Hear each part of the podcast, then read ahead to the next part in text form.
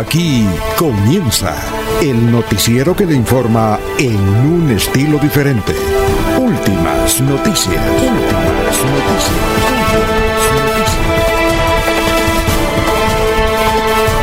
La información analizada por los expertos, sin sesgos, explicada con detalles, sin tanta carreta.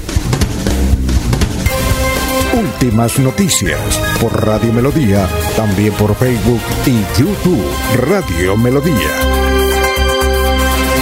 Director Alfonso Pineda Chaparro.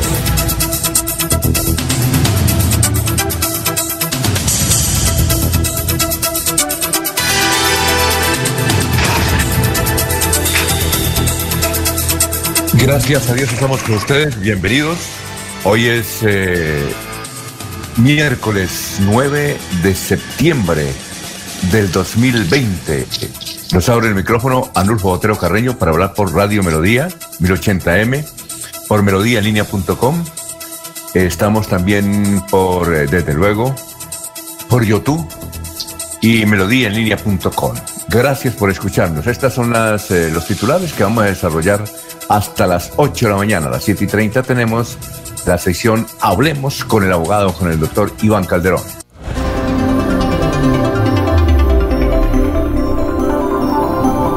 Eh, hablaremos eh, sobre cuatro hombres en cimitarra que violaron a una niña de 14 años. El comandante de la policía del departamento de Santander dijo que ya están en la cárcel y dio a conocer los nombres. Los presentó ante la prensa. Atención, durante el presente año en Santander no habrá en las iglesias católicas bautizos, confirmaciones, primeras y comuniones y matrimonios. Se salvaron varios.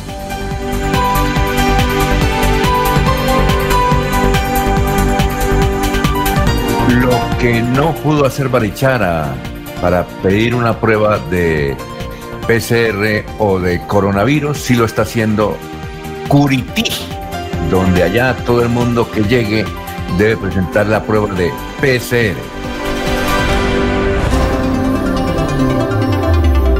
La Procuraduría destituyó e inhabilitó por 10 años a dos exfuncionarios de la alcaldía de Barranca Bermeja.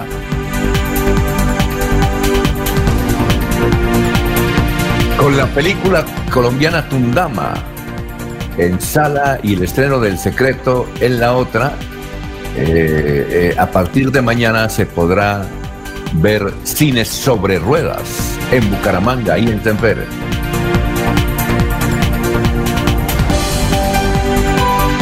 Bueno, una mujer llega a la dirección de bomberos, nueva directora de bomberos de la ciudad de Bucaramanga.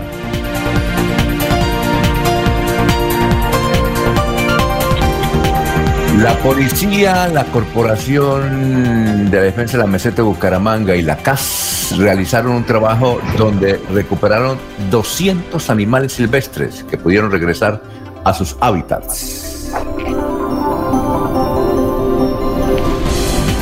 Dos venezolanos fueron los autores de la muerte a machete del ganadero de 72 años y su hijo en Sucre, eh, informó el Sucre Sur de Santander, informó el comandante de la policía de esta región.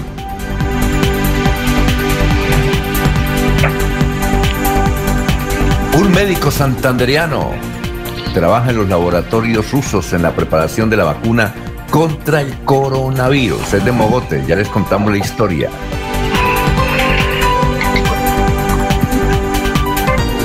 Fue suspendida la construcción de una carretera que se estaba haciendo hasta el páramo de Santurbán, imagínense.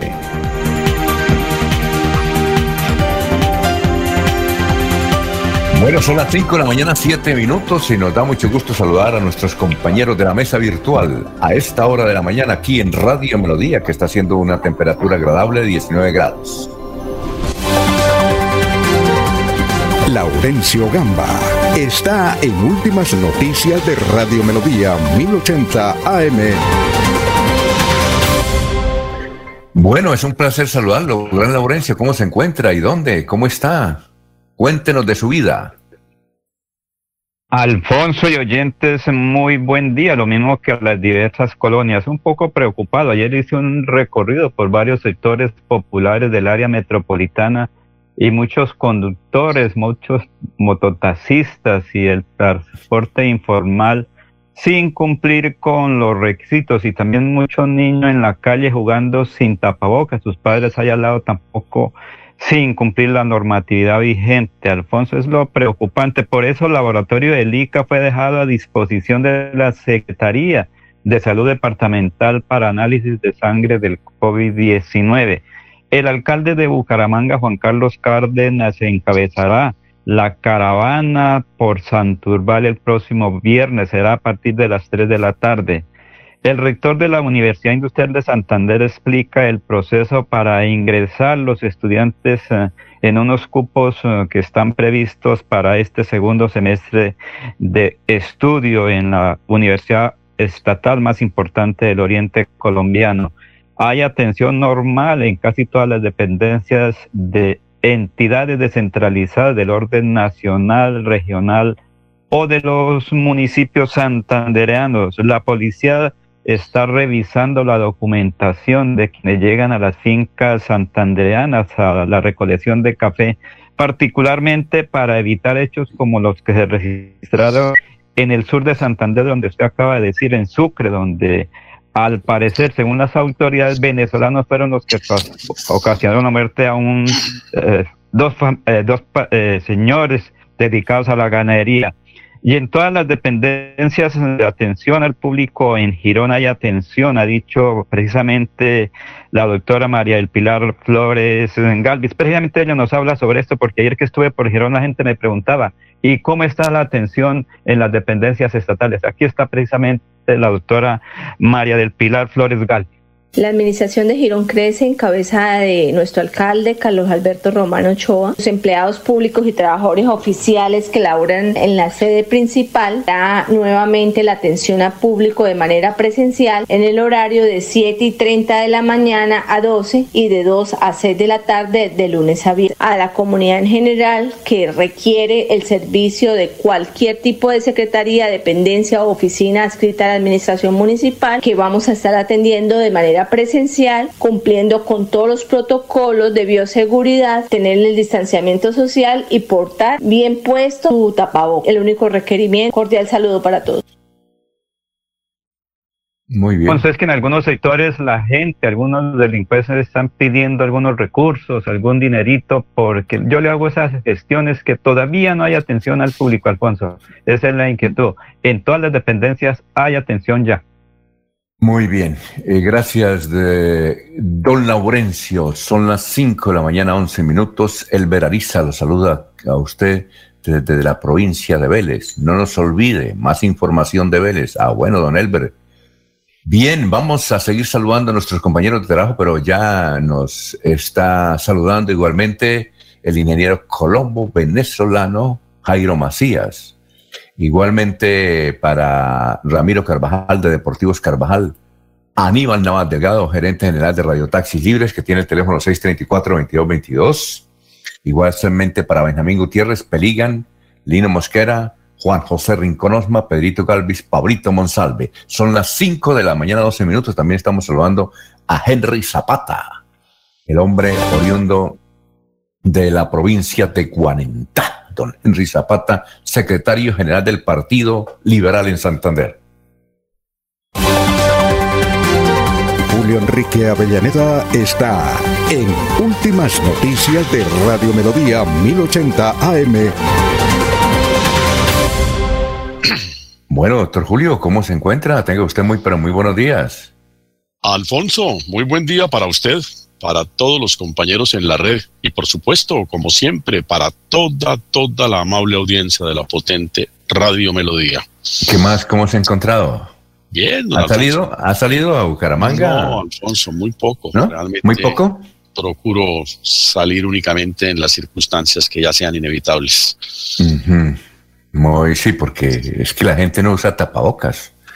Entonces, no sé por qué. Yo he visto mucha gente mucha gente que tiene tapabocas es en la parte de abajo, de la quijada. y otra gente no usa, y sobre todo gente mayor.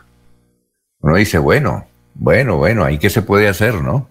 Y eso no solamente aquí en Colombia, en todo el mundo. Si usted ve la televisión, imagínese, en Europa, ya en la misma prueba ciclística del Tour del Avenir, la gente que va a recibirlos. Muy bien, ¿qué hacemos, doctor Julio? Tour de Francia, Tour de Francia se llama. Digo, Tour de Francia. Tour, de Francia, sí. ¿Qué hacemos, doctor Julio Enrique, para eso? ah? Alfonso, eh, eso no tiene otra solución distinta que la conciencia ciudadana sobre el particular, ¿no? Que la autorresponsabilidad, que entender que no solamente debemos hacerlo por los demás, sino por nosotros mismos. Entonces, eh, si la gente no entra en razón frente a la necesidad de usar el tapabocas, la situación será todos los días cada vez más grave.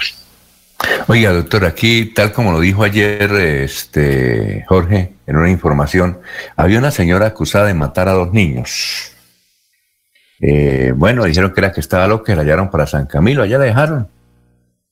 La dejaron. O se vencieron los términos de semejante crimen. Se vencieron los términos y la dejaron libre.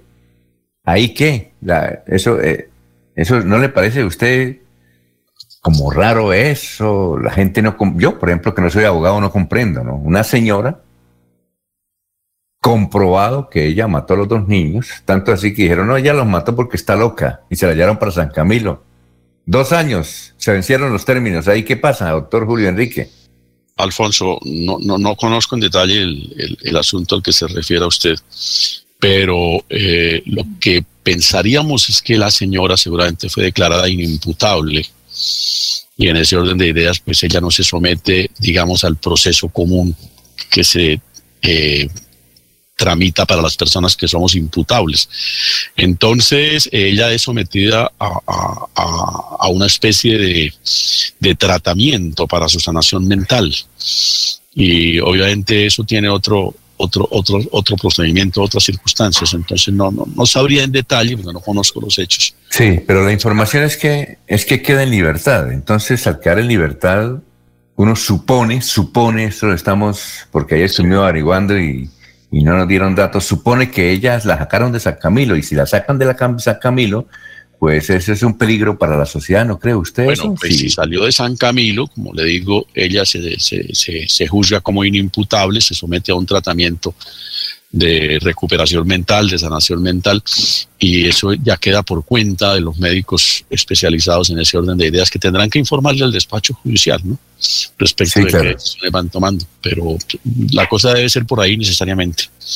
No, no sabría decirle más porque no conozco en, detalle. No, pero más o menos si yo le, ese es el detalle que, que nosotros conocemos que se vencieron los términos, es decir, por vencimiento de términos.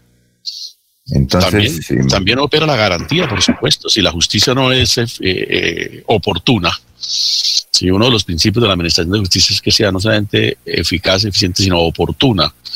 Y si no se hace dentro de los cánones o términos previstos por la ley, pues obviamente la persona procesada tiene derecho a gozar de los beneficios que se generan como consecuencia del amor en el trámite del proceso. Pero Alfonso, no fue por atención en el hospital psiquiátrico que estuvo ella desde cuando cometió el crimen.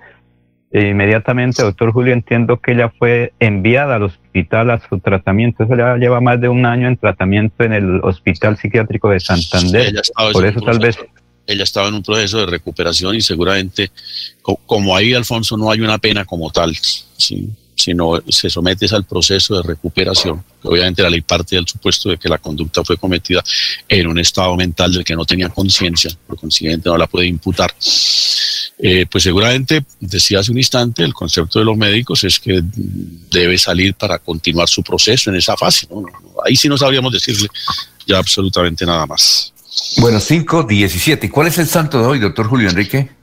Hoy es el día de San Pedro Claver tradicionalmente conocido como el apóstol de los negros, santo de origen catalán, se hizo muy joven sacerdote jesuita, escogió eh, la rama de, ser misionero y en ese orden de ideas vino a, Cartagena, Alfonso. y allí se dedicó por completo a la atención del sinnúmero. ¿Él nació, ¿él nació dónde, eh, doctor Julio Enrique? él nace en un pueblito de, Cataluña, y eh, Verdú, si mal no estoy, se llama el pueblo, Verdú, y, pero él estudia en Barcelona, por supuesto, pueblito ahí cerca de, también de Barcelona, pues todos en, en, lo que es Cataluña. ¿Pero, de, pero negro? No, no, no, no, no ah, ya. español como tal. Lo que pasa es que él llega, como él opta por dedicar su vida a su apostolado a, las misiones, al llegar a Cartagena se conmueve con la situación de los esclavos que eran traídos del África, que era por lo demás un jugoso negocio para quienes negociaban en, en la compraventa de esclavos, porque los compraban en África por decir algo a dos pesos y los vendían en Cartagena a 200 pesos, además de que los traían en unas condiciones verdaderamente infrahumanas. Y todas esas circunstancias lo conmueven, tratamiento penoso, vergonzante, doloroso que le daban a los, a los negros esclavos traídos del África. Y él se dedica a la atención de, esta comunidad de esclavos a quienes eh, les va enseñando la religión. Él al principio se comunica con, con gestos y, va haciéndose entender, pero ya después algunos esclavos que van aprendiendo el español le sirven de intérpretes. Y logra finalmente cumplir una gran labor de, redención espiritual y, de, y de, alivio para las penas y los dolores que los esclavos sufrían como consecuencia del maltrato a que eran sometidos. Realmente penoso ese, ese cuadro, como los esclavistas eh, manejaban a, a sus esclavos. Y a eso dedica toda, toda su vida, Alfonso. Y, muere finalmente, se, enferma en Urabá. En Urabá se enferma cuando hace una visita, regresa a Cartagena y al poco tiempo muere en Cartagena. San Pedro Clavel, considerado el apóstol de los negros, en cuyo, en cuyo, a cuya memoria o en cuyo honor Alfonso se ha establecido, creo que César nos hará referencia a ello, el Día de los Derechos Humanos. Ah, muy bien. ¿Y cuál es la frase de hoy? La frase de hoy alude a algo que aquí hemos comentado en anteriores emisiones, Alfonso, a la necesidad de bajarle el tono a las polémicas nacionales como manera de poder procurar camino de, entendimiento y de solución, digamos, eh, positiva de las controversias, ¿no? Sí, claro, doctor Julio, y uno no entiende cómo una periodista que se dice famosa como Vicky Dávila se pone a enfrentarse, a insultarse, ah, a decirle al otro bobo, yo, yo soy más importante que usted. Yo no, yo no entiendo cómo puede tener una audiencia, ¿cierto? Sí, no, no, no, no, no, puede, cómo puede posar de, periodista con los oropeles con que ella se, se autocalifica, ¿no? Sí, claro. Entonces, pero la frase dice lo siguiente, Alfonso, disentir, sí, refutar, incluso alzar la voz, pero mientras persista la ceguera del insulto y del odio como únicas herramientas de la deliberación nacional, no saldremos de la gallera. Es extraordinario esa frase de quién es. Eso es de Humberto de la calle Lombana, Alfonso. Uy, extraordinario, ¿no? Extraordinario. Eh, oye, eh, eh, yo, yo no sé, usted vio una carta que mandó el presidente, es como este presidente del de San Salvador, de la República de El Salvador, que es Nayibe. Nayib, Nayib, usted vio una carta que le mandó. Allá hay un periódico que se llama, más o menos tan poderoso como el tiempo, pero allá, que se llama La Prensa Gráfica. Y un señor es el dueño, tiene mucho dinero, ¿ya? Entonces se ha puesto a darle madera al presidente del Salvador, porque el presidente del Salvador, que es un muchacho de 36 años, no sé si usted sabía eso, doctor Julio Enrique, es un muchacho. Sí, yo sé que, es, joven. Sí, fue, fue, fue alcalde de San Salvador y le fue muy bien ahí en la capital. Sí. Entonces le eligieron presidente y él tiene algunas actuaciones que son ponderadas, pero el dueño, el dueño, el señor dueño del periódico, que tiene mucha influencia, pues le está dando con todo madera y berracamente porque el presidente llegó y le dijo, oiga, ¿y este periódico por qué no paga los impuestos como todo mundo? ¿Sí? Porque el señor, como hacen aquí ciertos empresarios en Colombia, hace una triangulación y algo que muchos dicen la ingeniería tributaria, para mamá le gallo los impuestos del Estado, ¿no? Eh, creo que eso no nos enseñan en las universidades, pero sí lo dan a conocer a los contadores cuando eh, dicen, mire, la forma en mamá le gallo al Estado es esto, pero eso no se debe hacer. Entonces él, que conoce del tema, porque le gusta mucho la contaduría, dijo, este señor, ¿por qué resulta que no está pagando los impuestos? Y entonces, claro, le mandó una auditoría y lo puso a pagar impuestos. Y el señor, que le gusta el billete, eh, pues se ha puesto a darle y, el presidente no le paraba bolas, pero hasta que se metió con la esposa, ahí sí. Y hay una carta, ¿usted la leyó? Yo la mandé al grupo. No, no, no, no. Se la voy a enviar. Una extraordinaria carta. Si él le escribió, si él le escribió es un sabio. Pero léala a usted que le gusta analizar estos temas. Muy bien. Sí, claro. Son las 5 de la mañana, 23 minutos. Eh, vamos con el obituario en San Pedro.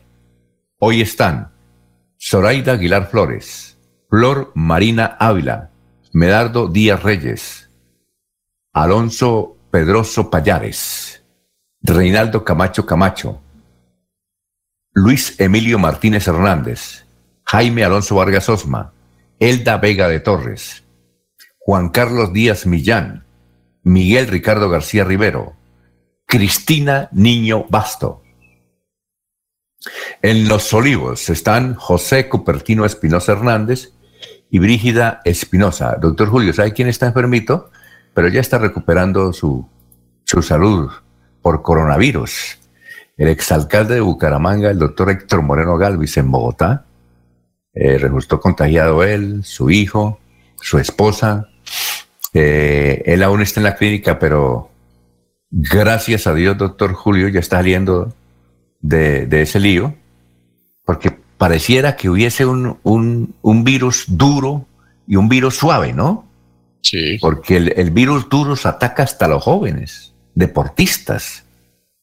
Entonces pareciera uno, dentro de la frágil información de, coronavirus, uno entendería que podía se clasificar entre un, un virus supremamente fuerte, que es el que ataca no respete edades, profesiones ni nada, y otro como más suavezongo, ¿no? Da a entender uno, porque por ejemplo aquí, ese, aquí un médico, creo que de apellido, Forero, entiendo, o Porras, que murió, él era deportista, era un médico deportista, no tenía enfermedades de base y murió y joven, ¿ya? Y hay personas que le han dado el coronavirus como el presidente del reinado de Cartagena, ¿cómo es que se llama? Don Raimundo, que tiene casi 80 años de edad, con enfermedades de base y ha salido adelante. ¿Ya? ¿No es cierto, doctor Julio Enrique? Pues Alfonso, no sabría decir a ciencia cierta si, si haya variedad de, de virus, si ya podemos clasificarlos en, más agresivos o menos agresivos. Yo lo que creo más bien es que la circunstancia depende de las condiciones del, paciente, del enfermo, ¿no? Si tiene un mecanismo fuerte de defensa, si, creo que la cosa es más, más, más por ahí, en, mi, en, mi, en mi lego, mi condición del ego de estos temas, pero creo que, que es más por ahí, por la condición de la persona, eh, la posibilidad de resistir el embate del virus. Mm, Alfonso, un, un médico amigo me decía días pasados eso, es que cada cuerpo reacciona frente a uno concreto, cada persona que pueda sufrir el COVID-19, pues para unos eh, no es tan, digamos, tan fuerte, para otras personas entonces eh, se convierte en un proceso muy grave, es decir, lo ataca profundamente, a otras personas no por lo que dice el doctor Julio, por la consistencia, por la forma del cuerpo, porque ante cada persona un elemento puede actuar de una forma diversa o diferente, Alfonso. Sí, entonces esperamos que el doctor Héctor Moreno Galvis pueda ya salir estos días de la clínica, ya pues su esposa está muy bien, sus hijos están muy bien, fue alcalde de Bucaramanga en el 2012. ¿2012 fue? Sí, claro. 11. 11. O 2011, fue secretario del Interior. Él estudió en el Colegio Santander, ¿no? Héctor Moreno Galvez, ¿cierto? Es egresado del Colegio Santander, si mal no estoy, en el año 68, Alfonso. Sí, 68. Y era de los de los de la izquierda. Era izquierdista, ¿no? Tenía ese postulado izquierdista. ¿Recuerda usted? Diferente a los hermanos. tuvo devaneos, tuvo devaneos de izquierda. Ajá. Muy bien, así, así es que entonces esperamos que el exalcalde de Bucaramanga, Héctor Morelos, salga de esta prueba. Ya son las 5 de la mañana, 28 minutos. Vamos a seguir saludando a nuestros compañeros de mesa de trabajo. César Tavera está en Últimas Noticias de Radio Melodía 1080 AM. Hola, gran César, ¿cómo está? Tenga usted muy buenos días. Hola, gran director, buenos días, director Alfonso Pineda, buenos días, Julio, buenos días, Laurencio, y a todos los señores que nos acompañan y señoras a esta hora y a, toda la región que nos oye. Desde Vélez, que puede reclamar, ponerle más cuidado a Vélez. Sí, sí, claro. Eh, y también, eh, a ver, y también eh, son las 5 de la mañana, 28 minutos. Saludo para Luis Arturo Gómez. Dice aquí Luis Arturo Gómez que el doctor Fernando Vargas, Barco, que también tiene coronavirus. Bueno, José Jesús Galeano Herreño nos escribe y nos dice, eh, buen día, explosión minera en la reserva La Guayana amenaza el agua que surte a Bolívar, Vélez, Huácara, Laurencio Huácara, Vélez y 50 veredas aledañas. ¿Usted conoce ese? Esos nacimientos de agua parecido, sí, eso es una zona muy importante ahí de Bolívar. dice Guacará o Guacará? Ahí sí no sé exactamente cómo es, pero es una vereda ya del municipio de Bolívar donde nace agua para Vélez. Recuerde que Pozo Verde es el que suministra el agua para el municipio de Vélez ante la ausencia de la represa ya en el sector de Chipatá, la Batanera. Irene Sepúlveda dice, Dios nuestro, tu amor sostiene y guía nuestros pasos. Amén. Padre Dios, gracias por nuestra vida, gracias por ayudarnos con la salud y las finanzas. Amén. Nuestra mano Confiamos en ti al iniciar este día con amor y bendiciones. Gracias, Irene, por vernos y escucharnos. Igualmente a, José Jesús Galeano, Herreño, Luis Arturo Gómez, eh, Aníbal Hurtado, Lili Ruiz, que nos escribe de Zapatoca. Gracias, Lili.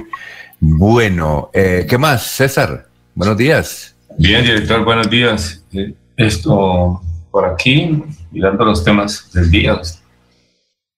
Un día como hoy, un día como hoy, un día, hoy es el Día Mundial de la Agricultura.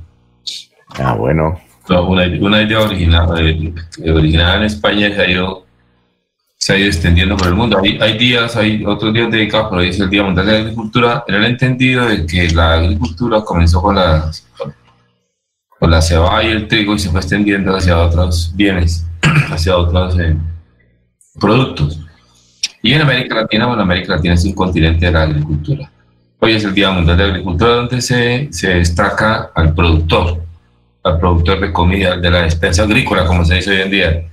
Y se invita a, desarrollar una agricultura eh, verde, con bajos niveles de fungicidas y pesticidas y con, eh, digamos, y con equilibrio, porque el planeta está en riesgo, porque también los proyectos, también la agricultura extensiva con, con, con fungicidas dañinos y pesticidas, pues atenta contra la salud humana de todas las especies vivas y atenta contra el planeta, pero esa es la idea de celebrarlo y destacarlo. Y un día como hoy también es el Día Internacional, la ONU lo destaca la UNESCO, y se celebra a partir de este año. Hoy es la primera vez que se celebra ese día, y es el Día de Defensa de los Territorios de Educación de Ataques o sea, de la escuela, del colegio, de, las ciudades educativas, se, ha declarado el día para defenderla de ataques, de ataques de la guerra, de ataques de la pandemia, a propósito de la, de la pandemia COVID-19 que desocupó las aulas por, por el riesgo. Entonces, se cayó en la cuenta de que los, eh, lo, local, de la educación está en riesgo por la guerra, por los conflictos, por la violencia y está en guerra por, la, por el tema de las pandemias. Entonces se invita a la humanidad a darle protección porque la, educación es un derecho inalienable global. Tal vez uno de los tres derechos universales más, más acendrados. ¿no? Se siente, hay pobreza digital y pobreza lingüística y hay pobreza económica y esa es una de las peores pobrezas. Entre otras cosas, la ignorancia es una de las cuatro miserias. Entonces, la, la ONU invita a volver la educación, los, la localidad de educación un territorio sagrado. Y aquí en Bucaramanga invitamos a la ciudad que se interese por el tema, las escuelas más humildes, etcétera, protegerlas de cualquier agresión. Esos son los dos temas del día. Muy bien, perfecto. Saludamos en Guabatá, nos escribe José Jesús Galeano Reño, nos escribe ahí el perfil de Radio Melodía. Vamos a hacer una pausita, son las 7, las 5 de la mañana, 33 minutos. Recuerden, Cofuturo, que está cumpliendo 29 años de pleno servicio, hoy tendrá con su unidad móvil en el barrio La Joya. Atención, habitantes del barrio La Joya, hoy va a estar la unidad móvil de Cofuturo. Aprovechenla, 533.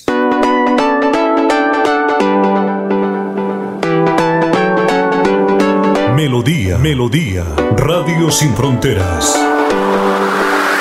Escúchenos en cualquier lugar del mundo. Melodíaenlínea.com es nuestra página web. Melodíaenlínea.com, señal para todo el mundo. Señal para todo el mundo. Radio sin límites, Radio sin fronteras.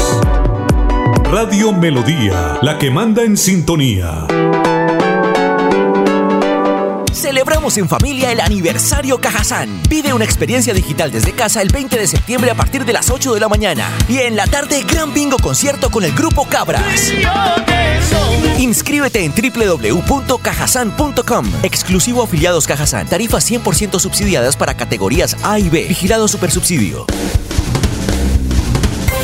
Se va la noche y llega últimas noticias.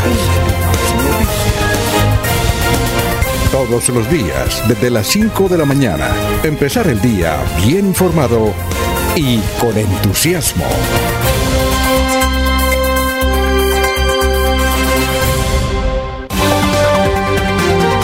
Alfonso Pineda Chaparro está en Últimas Noticias de Radio Melodía 1080 AM.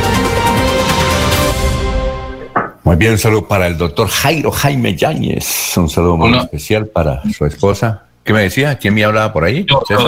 Yo, quería pedirle una anuencia para un, para un saludo especial. Con mucho gusto. Es que, digamos, el, profesor Orlando Morales, él es del barrio Nariño, él fue con un hermano de él que juega, jugó muy bien en mi época microfútbol, tal vez el mejor de microfútbol que yo vi, Charly Morales. ¿Orlando, ¿Orlando jugó fútbol? Orlando Morales es un profesor que fue, él fue licenciado, eh, era licenciado de idiomas de la UIS y, fue contemporáneo. Es un gran artista, es un gran artista. Este es otro, este es otro Orlando Morales. Este Orlando Morales era profesor. No, no, no, este es otro Orlando Morales.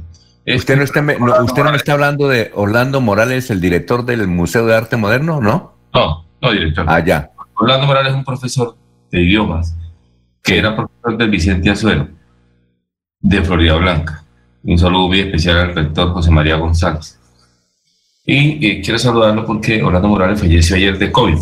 Él era un profesor de idiomas, llevaba mucho tiempo, estaba a punto de jubilarse, un buen profesor, un profesor responsable, eh, eh, y murió ayer. Loco, éramos, éramos amigos y, quiero hacer un saludo extensivo a su familia y a toda la comunidad educativa de Florida Blanca y en especial la de Vicente Azuero lamentando mucho el fallecimiento del profesor Orlando Morales, a quien, quien estimaba y lo conocía toda la, comunidad educativa de Florida Blanca, una excelente persona, y le dio COVID, se fue para la casa, se cuidado y de un momento se agravó y, falleció ayer en la mañana. Un saludo para su familia del barrio Nariño. Era ese, director, gracias. No, no, va nuestro señal de condolencia al profesor Eduardo Morales, eh, Orlando Morales de, A la familia de él su esposa trabaja en el, en el José Díaz Puyana, está en profesora allá en Ah, bueno, perfecto. Eh, bien, eh, hay, hay un, a ver si lo conocen, yo creo que Leonardo, aquí como decíamos, toca averiguar quién es el papá, pero uno de los médicos que está al frente, ¿vale? Que, que está al frente de la vacuna que está desarrollando los rusos y, ayer en, eh, en los principales medios de Rusia vieron que ya la están, ya la están aplicando, en algunos sectores están aplicando la vacuna. Hay un santanderiano. ¿De quién se trata? Es un médico santanderiano que, santanderiano que trabaja en los laboratorios rusos en la preparación de la vacuna. Se trata de Germán Leonardo Abril Arenas. Tiene 30 años. Nació en Mogotes. ¿Ah? Un municipio santanderiano. Sí, una buena noticia. Un municipio santanderiano. Bueno, eh, este médico ahora está vinculado a los ensayos clínicos, es una estrella ya del laboratorio.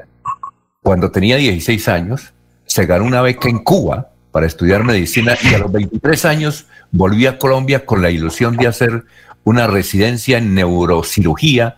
Sin embargo, fue rechazado en todas las universidades colombianas. Él dice eh, textualmente, yo deseaba mucho estudiar en Colombia. Me presenté a todas las universidades donde hay neurocirugía en el país. Eh, pues en algunas medio pasé los exámenes, en otras llegaba a las, entrevistas, a las entrevistas y me decían que como era graduado de Cuba, yo era sindicalista, comunista, guerrillero, que era de izquierda y que eso no lo querían en la universidad. Eso me pasó muchas veces. Fue supremamente doloroso.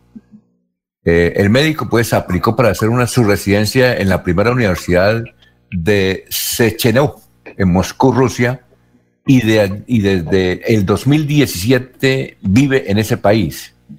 Se ha convertido en una verdadera estrella eh, de solo de 30 años y si la vacuna tiene sus efectos que se espera, como él dicen, pues nosotros creemos que será, se convertirá en una gran estrella a nivel mundial.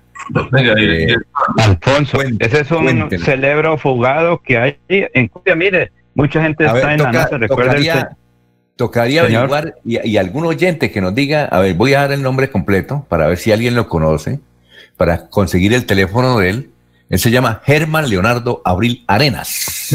Director, toda la, Y además todas las personas que sean de Mogotes lo deben conocer. Porque a, mí cuando hace años me decían, el señor César Augusto Tavera es de... ¿De dónde? De San Benito. De San Benito. Yo sí soy de San Benito, digo, ah, ese es el hijo de tal, sí, sí, sí, yo sé. ¿O no? ¿Qué iba a decir César? Alfonso, no, iba a decir que, gracias. Allá vamos con Laurencio. No, iba a decir, no, solo un comentario de que el, caso del doctor Abril, del joven doctor Abril, es, es un caso eh, eh, eh, muy, muy repetitivo en América Latina, en estos países, de esa, digamos, el país que en el ala de la Guerra Fría, en el esquema de la Guerra Fría, y lograron, digamos, que y se iba a estudiar a, la ciencia y venía de Europa y de los países de la cortina de hierro, entonces era, era una maldición esa es toda la, la transanacronía, la mentalidad de estos pueblos y de estas regiones, ¿no? que se comieron el cuento del anticomunismo y lo practican a rajatabla y cometen estupideces como y, crueldades como fusilar, matar a nombre de eso, ¿no? y, y, no salimos de eso, de, de, de, eso. eso es una estupidez, es una estupidez, una crueldad con la gente y con la sociedad y con la misma humanidad. Pero bueno, será seguir aprendiendo con dolor, porque qué más, haciendo el ridículo. Don Laurencio, ¿qué iba a decir? Alfonso, es que unos comen con la derecha y otros con la izquierda, me refiero en la mano, ¿no? No de otros eh, títulos políticos. Lo que ocurre es que mucha gente, Alfonso, que son de distantes de Bucaramanga, son unos genios allá en sus municipios. Usted revisa como, por ejemplo, el señor de Macaravita está en la NASA, es uno de los científicos y quiere también traer algo para su municipio en García Rovira. Eh, conozco también varias personas de Barbosa que están en centros internacionales. La misma situación de la hija del doctor Hernán Porras Díaz, es una científica. Lo que ocurre es que a veces aquí no se le da el apoyo y cuando es, como le decía al comienzo, de la izquierda o de la derecha, entonces son eh, rechazados. Mire qué pasó con Nairo, vino a correr por Santander y no se le apoyó. Así pasa en el estudio, la gente tiene grandes ideas Aquí grandes ideas. Van al exterior y allá sí tienen tienen el, apoyo, porque allá sí se reconoce la capacidad académica de la gente. Aquí como todos somos genios arraticos, entonces eh, todas las Aquí en Santander hay mucho talento, Laurencia. Aquí en Santander hay mucho talento. No sé si usted recuerda un señor de apellido leal de Macaravita. Yo le hice una entrevista hace como unos 20 años para preparar el mejor día de tu vida. Y entonces eh, él nos contó eh, es el único que ha llegado a la NASA y además el único que tuvo un, cargo supremamente ejecutivo interesante en la NASA. Cuando eh, nosotros le entrevistamos hace 20 años, hace unos 15 años, de apellido leal, entonces él nos decía que él era el encargado y venía a estarse unos dos meses porque necesitaba concentrarse y, y, quería concentrarse donde fueron sus primeros pasos, allá en la vereda donde nació, en Macaravita porque era el que encargado de la misión para ir a Marte y estaba muy orgulloso de eso. Ayer entrevistaban en CNN, vea usted, eh, en el programa de Camilo, a las 8 de la noche a una peruana campesina, campesina, que, campesina que llegó a la NASA, no como directiva como fue el doctor Leal, pero el doctor Leal sí llegó como, es decir, alcanzó la dirección, sabía varios idiomas. No sé qué se hizo, Laurencio, usted tal vez lo conoció, porque la otra vez usted hizo una entrevista a una hermana, ¿sí?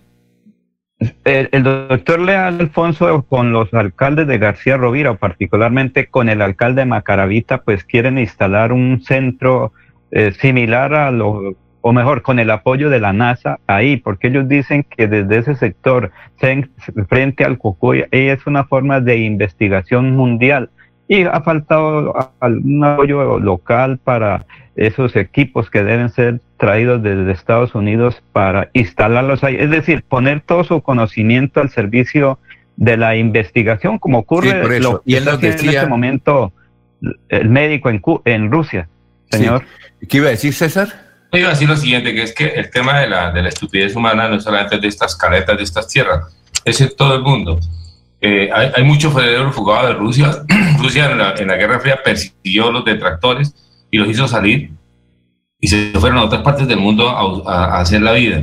¿no? Y los norteamericanos persiguen a los detractores de ellos, todo el mundo persiguiendo a todo el mundo y en América Latina no sale de eso. Quiero decir, quiero destacar eso. O sea, en todas las partes del mundo los que van contra el régimen son declarados enemigos del Estado y los persiguen y los fusilan. Acaba, acaba el opositor de, un opositor en Rusia, creo, acaba de ser envenenado y está en, Alemania recuperándose. Eh, es para decir eso, ¿no? Es toda la crueldad del ser humano que no acepta la contradicción y declara enemigo al, al, que piensa diferente. Es en todas las partes del mundo. Y América Latina lo hace peor, ¿no? Porque corre, corre la inteligencia y que se van a otro lado a producir. Entonces, en todas las partes del mundo está ese tema de que la diferencia política e ideológica eh, eh, vuelve estúpido a los gobernantes y estúpida a las sociedades. Gustavo Pirilla Gómez nos dice, el joven Camilo Reyes de Girón está en el equipo que irá hasta Marte. Ah, qué bueno.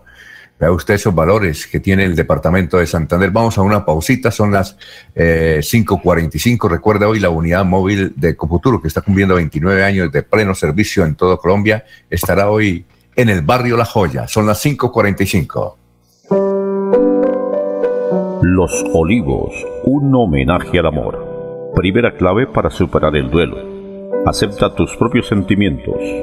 Lo mejor es darle la posibilidad de atravesar sentimientos como negación, tristeza, frustración, ansiedad, vacío, miedo. En tu duelo estamos ahí los Olivos. Olivos. Tu casa ahora es el lugar ideal y Cofuturo te ofrece la oportunidad de renovar los electrodomésticos y víveres fundamentales para toda la familia. Televisores, neveras, lavadoras y muchísimas alternativas para dotar tu hogar están en la calle 48, número 3333. También encontrarás motocicletas, bicicletas, computadores y celulares. Atención inmediata 322-307-0371. Cofuturo, construimos sueños de progreso. Se va la noche y llega últimas noticias. Todos los días, desde las 5 de la mañana, empezar el día bien informado y con entusiasmo.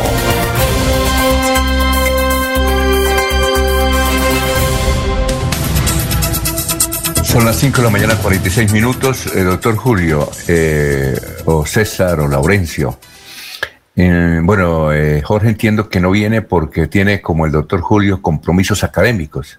Aquí tenemos mucha gente importante en la parte académica, César, Julio Enrique, Jorge. Usted no tiene cuestiones académicas, no, Laurencio, usted tiene cuestiones paneleras. También no, señor, también. aquí, es que, aquí estoy haciendo un diplomado muy importante de ah, bueno, manejo medios de comunicación y actividad pública. ah, muy bien. Uno todo el tiempo debe aprender, Alfonso. Siempre está aprendiendo. Muy bien. Y, hasta las cartas que le envían a uno. Y lo felicito. Señor. Muy bien, sí, 547. Doctor Julio, creo que es la primera vez que, un, que una mujer llega de comandante del Cuerpo de Bomberos de Bucaramanga a en la historia del Cuerpo de Bomberos ha habido una mujer comandante del Cuerpo de Bomberos, me parece. Directora, directora. Directora, sí, sí ha habido directora del Cuerpo de Bomberos. Yo no recuerdo muy bien, Alfonso. ¿Marta Vega fue directora o no? Sí. Pero, ¿Sí? pero no- no- ella Creo no, que sí.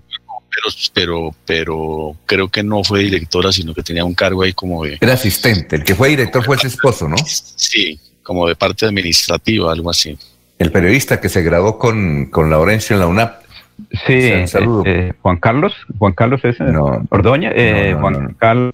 De apellido Ordóñez, sí. No, Sí. yo- pero, eh, eh, pero- se llama Iván, Said, se llama. Iván Saído Ordóñez. pero no Sí, tiene nada- Iván. pero no- permítanme, Iván. un segundito, permítanme un segundito, pero no tiene nada que ver con Juan Carlos Ordóñez.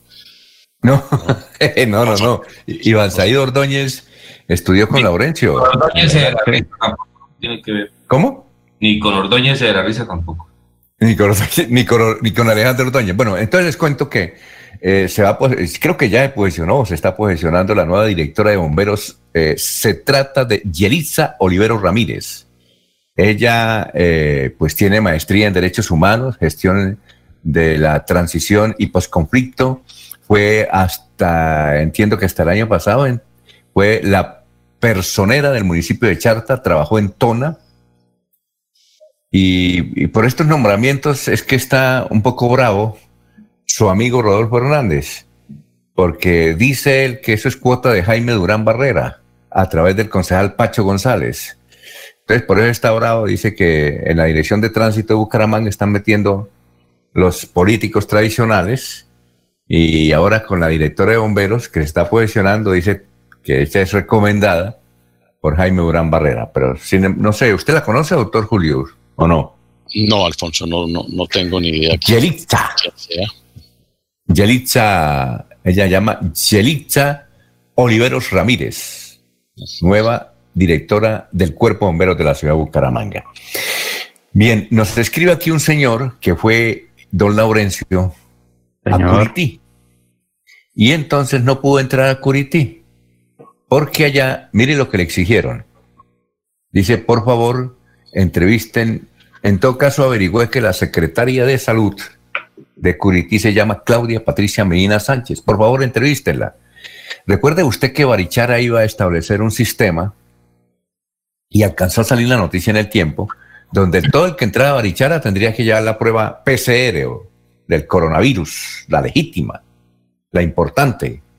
Y resulta que el alcalde parece que pidió permiso, la gente se le vino encima y entonces no lo pudo hacer el alcalde de Barichara, el doctor Alfonso Rodríguez Patiño. Pero entiendo que en Curití, según este caballero que nos escribió, dice que fue a entrar a Curití y entonces le pidieron prueba de PCR de los últimos cinco días, no lo tengo. Ah, él iba con la esposa y con los hijos.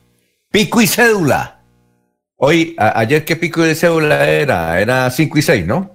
No. El Cuatro- cuatro, no. ¿Tres y cuatro? 3 y 4. Hoy es 5 y nos corresponde salir a los bancos a Bueno, ver si mañana pagamos todos los servicios porque no se sabe Bueno, mañana. entonces, a él le dijeron su cédula, no corresponde el pico y cédula. Entonces, imagine, y es cada ocho días que le corresponde a uno el pico y cédula. Entonces dijo, mire, Sí. lo que no pudo hacer Barichara lo está haciendo Curití. Entonces en Curití, dice él, me exigieron, me exigieron. Eh, yo le dije que saliera mal aire y dijo, no, d- dígalo usted, dígalo usted. Entonces lo decimos. Porque en Curití, a ver si usted mañana podemos, puede entrevistar, se llama Claudia Patricia Medina Sánchez. Una, una pregunta, director. ¿A qué iba el señor a Curití? ¿Cómo? ¿A qué iba de, el de pl- de plan de relax, de No, plan de descanso vale, con su familia. Porque él tiene, porque él tiene allá una finca, entonces Sí, quería ir a mirar sus cultivos. Director, estamos eh, en estado de Eso pandemia. fueron los opositores que no lo dejaron ingresar, Alfonso. De pronto ese opositor al alcalde le dijeron, no, usted Eso no puede ingresar. O sea. Le tocó devolverse. Ah, pero eso no se puede, Alfonso. Ahorita no se puede. Una cosa es que para un sitio, porque recuerde que es selectivo. Venga, Lo que ocurre ¿Qué me en César? Sotonorte. César, ¿qué me decía? ¿Sí? Estamos en estado de pandemia y es una nueva realidad. No es una nueva normalidad, por favor. Eso no es un tema semántico. Es una nueva realidad. El, el coronavirus llegó para quedarse. Hay que aprender a convivir con él y hay que esperar la vacunación para que, se, para que ciertas realidades eh, pu- puedan tener contexto. Y al señor decirle que debe, imagínese usted que llegue con coronavirus a ese, a ese municipio que eh, su sistema de salud debe ser muy precario y él llega y la pasa bien, deja el coronavirus ahí y se va para su casa. No, que no, que no, que... No, yo la- le cuento, César, que yo estoy de acuerdo con esa medida, pero ¿por qué el alcalde de Barichara no lo pudo, no lo pudo aplicar? Hay una Ninguna, escena, Alfonso. venga, director, hay una escena en la película La gente de la Universidad de Álvaro Álvaro Aljure, donde el senador de, un- de un teatro le dice a la esposa del dueño del teatro y a la suegra del dueño del teatro, compra la boleta. Y él dice, es que yo soy la, la esposa del dueño. Y le dice, compra la boleta. A la décima vez le dice la, la suegra, le dice, compra la boleta. O sea, cumpla la norma, que no se puede vivir lo mismo, que estamos en estado de pandemia. ¿Será que podemos entender eso? Muy bien. Cinco, Pero, Alfonso, el- el esa asunto, secretaria va a ser 553. investigada, Alfonso. Esa secretaria va a ser investigada porque le está violando los derechos. Señores, que todo ciudadano tiene derecho. Otra cosa es lo que dice César. Se tiene que cumplir una normatividad y lo exigente es tapabocas, pero no que las pruebas. No, pero- Yo creo pero- que pero- mañana perdón, va a ser la noticia. perdón, la eh, Procuraduría la va a Laurencio. investigar porque ella es señor. Laurencio, César está de acuerdo en lo que yo estoy de acuerdo. Es que a él le exigieron el PCR de él y su familia. El, el- No. el- el- el- ah, no, le exigieron. Yo sí estoy de acuerdo y César creo que Claro. también está de acuerdo. Alfonso, claro. pero eso. Claro, pero sí, yo- es, lo que pasa es que él está denunciando eso. eh, y Ahí, ahí que hubo si un él- abuso, hubo un abuso de la persona porque es que si No, él- es que no solamente es estar a él. Y el Laurencio, ciudadano, no solamente es a él, sino a todo el mundo, al que vaya a entrar a Curití. y el Pero Me eso ya ciudadano, no parece está permitido. una buena, me, me ¿Cuál parece es una la- buena medida. director, Alfonso, eso no está permitido. ¿cuál es la responsabilidad del ciudadano que no lleva la prueba PCR? Él con el lenguaje dice, yo no tengo nada, no, acabo de viajar una persona a Cartagena hace cinco días y se murió ayer en Cartagena y no presentó ningún síntoma y como no pide la prueba, vaya y se murió de, de coronavirus, es que el tema es en serio. Entonces el señor se siente violado en su derecho, pero él no, él no alcanza a entender o no quiere entender o no le interesa, no le importa que está arriesgando una comunidad que está ya resguardada, todo el mundo tiene miedo, entonces la, la, eh, des- desescalar el miedo es progresivo y toca con la prueba y toca esperar Sí, que llegue. ¿Podrán entender eso? ¿Podemos entenderlo? Por ejemplo, por ahí vi en un, no sé si en dónde fue que vi, pero vi en algo que en Zapatoca hay una emergencia porque hay coronavirus, de una, un corona- coronavirus grave. eh, grave. En, en- en Málaga, Alfonso, en Málaga, en el, allá en el, El ancianato, en el asilo. Eh, pues más adelante hablaremos con el alcalde. Eh, Ah, bueno, Alfonso, la pues, ah, ¿pudo situación es muy compleja. ¿Pudo hablar con el alcalde de Málaga? Eh, sí, con un puente que me hicieron y ahí está lista también Ah, la bueno, voz. Lo mismo no, que el alcalde de. Bucaramanga hablando sobre Santurbán y la marcha el próximo eh, viernes. Aquí tenemos, Alfonso, hay, ayer, mira, ayer me dediqué a salir por el área metropolitana. La situación es muy compleja. Una cosa es lo que uno dice desde aquí, pero ayer pude, me gasté casi 50 mil pesos en transporte de, eh, normal, legal, en taxi. Y Alfonso, uno ve unas situaciones muy complejas. Familias completas jugando en la calle sin ningún tapabocas y sin nada. Conductores de mototaxismo igualmente, conductores de, entre comillas, el servicio informal también. O sea, la situación es muy compleja. Sí, y como hay- dijo hay mucha- el alcalde de Hay mucha indisciplina. Blanca, casi que nos tocaría colocarle a cada persona un policía. Es muy complejo, Alfonso, y ahorita es una responsabilidad primero personal, familiar y luego eh, para todos. Entonces es muy complejo, Oiga, Alfonso. Nosotros decimos Esto, eso, pero porque César, estamos aquí. sí. César, usted habló de películas. Usted es una persona que le gusta las películas y sobre todo las colombianas. ¿Ha visto la película Tundama? No, señor, no la he visto, no, señor. Eh, es colombiana. ¿Ha visto la película colombiana El Secreto? Sí. Ah, bueno, eh, esas dos películas se van a proyectar a partir de mañana en el cine eh, sobre ruedas. Salud para JJ. Al fin le dieron permiso. Ya en Medellín, ya en Cali, ya en Bogotá hay autocine desde la semana pasada. Aquí empiezan este fin de semana. Así es que, don César, eh, uno puede entrar en carrito a ver Tundama y El Secreto. Así es que ahí, le enviamos un saludo a JJ. Que, vaya muy bien a JJ, pero yo, esa modalidad de cine, a mí sí no me, no me, no me convoca. ¿No? Eh, No. no. le gusta ver en- encerrado en un carro. Nada de la partidita, no. Bueno, eh, son las 5 de la mañana, 57 minutos. ¿Qué tal esta noticia? Estaban construyendo una carretera entre... ¿Sí conocen Motiscua? Sí, ¿no? El doctor Norte Julio. Santander. Alfonso. No, ¿sí conocen Motiscua, doctor Julio? Sí, conozco, conozco Motisco, Alfonso. Sí. Eso queda por allá cerca de su finca, ¿no? Eso ya queda al norte de Santander. Eh, Por eso. Colindante con Pamplona, sí. Estaban construyendo una carretera en Temotisco al páramo de Santurbán. Y obviamente los señores de Corponor, que es la CDMB de, de Cúcuta, para llamarlo de alguna forma, o el norte de Santander, llegaron y les dijeron, hombre, ¿ustedes con qué, cómo están construyendo una carretera al páramo de Santurbán? Oye, están construyendo la carretera. Obviamente, pues, pararon los trabajos porque es que no se justifica hacer una carretera del páramo de Santurbán. No se justifica. No, no, ¿para qué se hace una carretera del páramo de Santurbán, no? Que a propósito del páramo de Santurbán y de fracking, eh, eh, no sé, César, usted que estudia, eh, por ahí escuché la información, y es que los periodistas de Colombia no estudian más, no informan, no se documentan, entre ellos me encuentro yo, ¿sí? Pero el fracking no ha sido suspendido en Colombia, no ha sido suspendido en Colombia, en ningún caso. El ayer estuve averiguando sobre el proyecto ese de ley, qué fue lo que ocurrió con fracking. Eh, doctor Julio, resulta que eh, estaban estudiando el proyecto Regalías y, había un proyecto desde el 2012 que tenían que hacerle algunas adecuaciones y renovarlos. Y, y, le daban una cabelas en materia de regalías al que utilizar el franking. Lo del franking no está prohibido, eso siguió y sigue, porque además hay comisiones eh, de, que están investigando más sobre el fracking por parte del gobierno y por parte de las petroleras. Es más, ayer alguien nos decía eh, en la Cámara, en el, en el Senado de la República, un funcionario del Senado, eh, el Consejo de Estado, en febrero de este año, eh, echó para atrás una decisión que buscaba precisamente acabar con el fracking en Colombia. El fracking existe, sigue. Lo que sucedió fue que en el proyecto de ley de regalías se decía que el fracking tenía, los que eh, utilizaban el fracking, tenían una serie de ventajas de impuestos frente a los convencionales. Eso fue lo que se quitó. ¿Ya? pero, no es que el fracking, pero no, es que el fracking se haya suspendido en Colombia, que se haya acabado, no. Los proyectos, los proyectos van a seguir y van a seguir.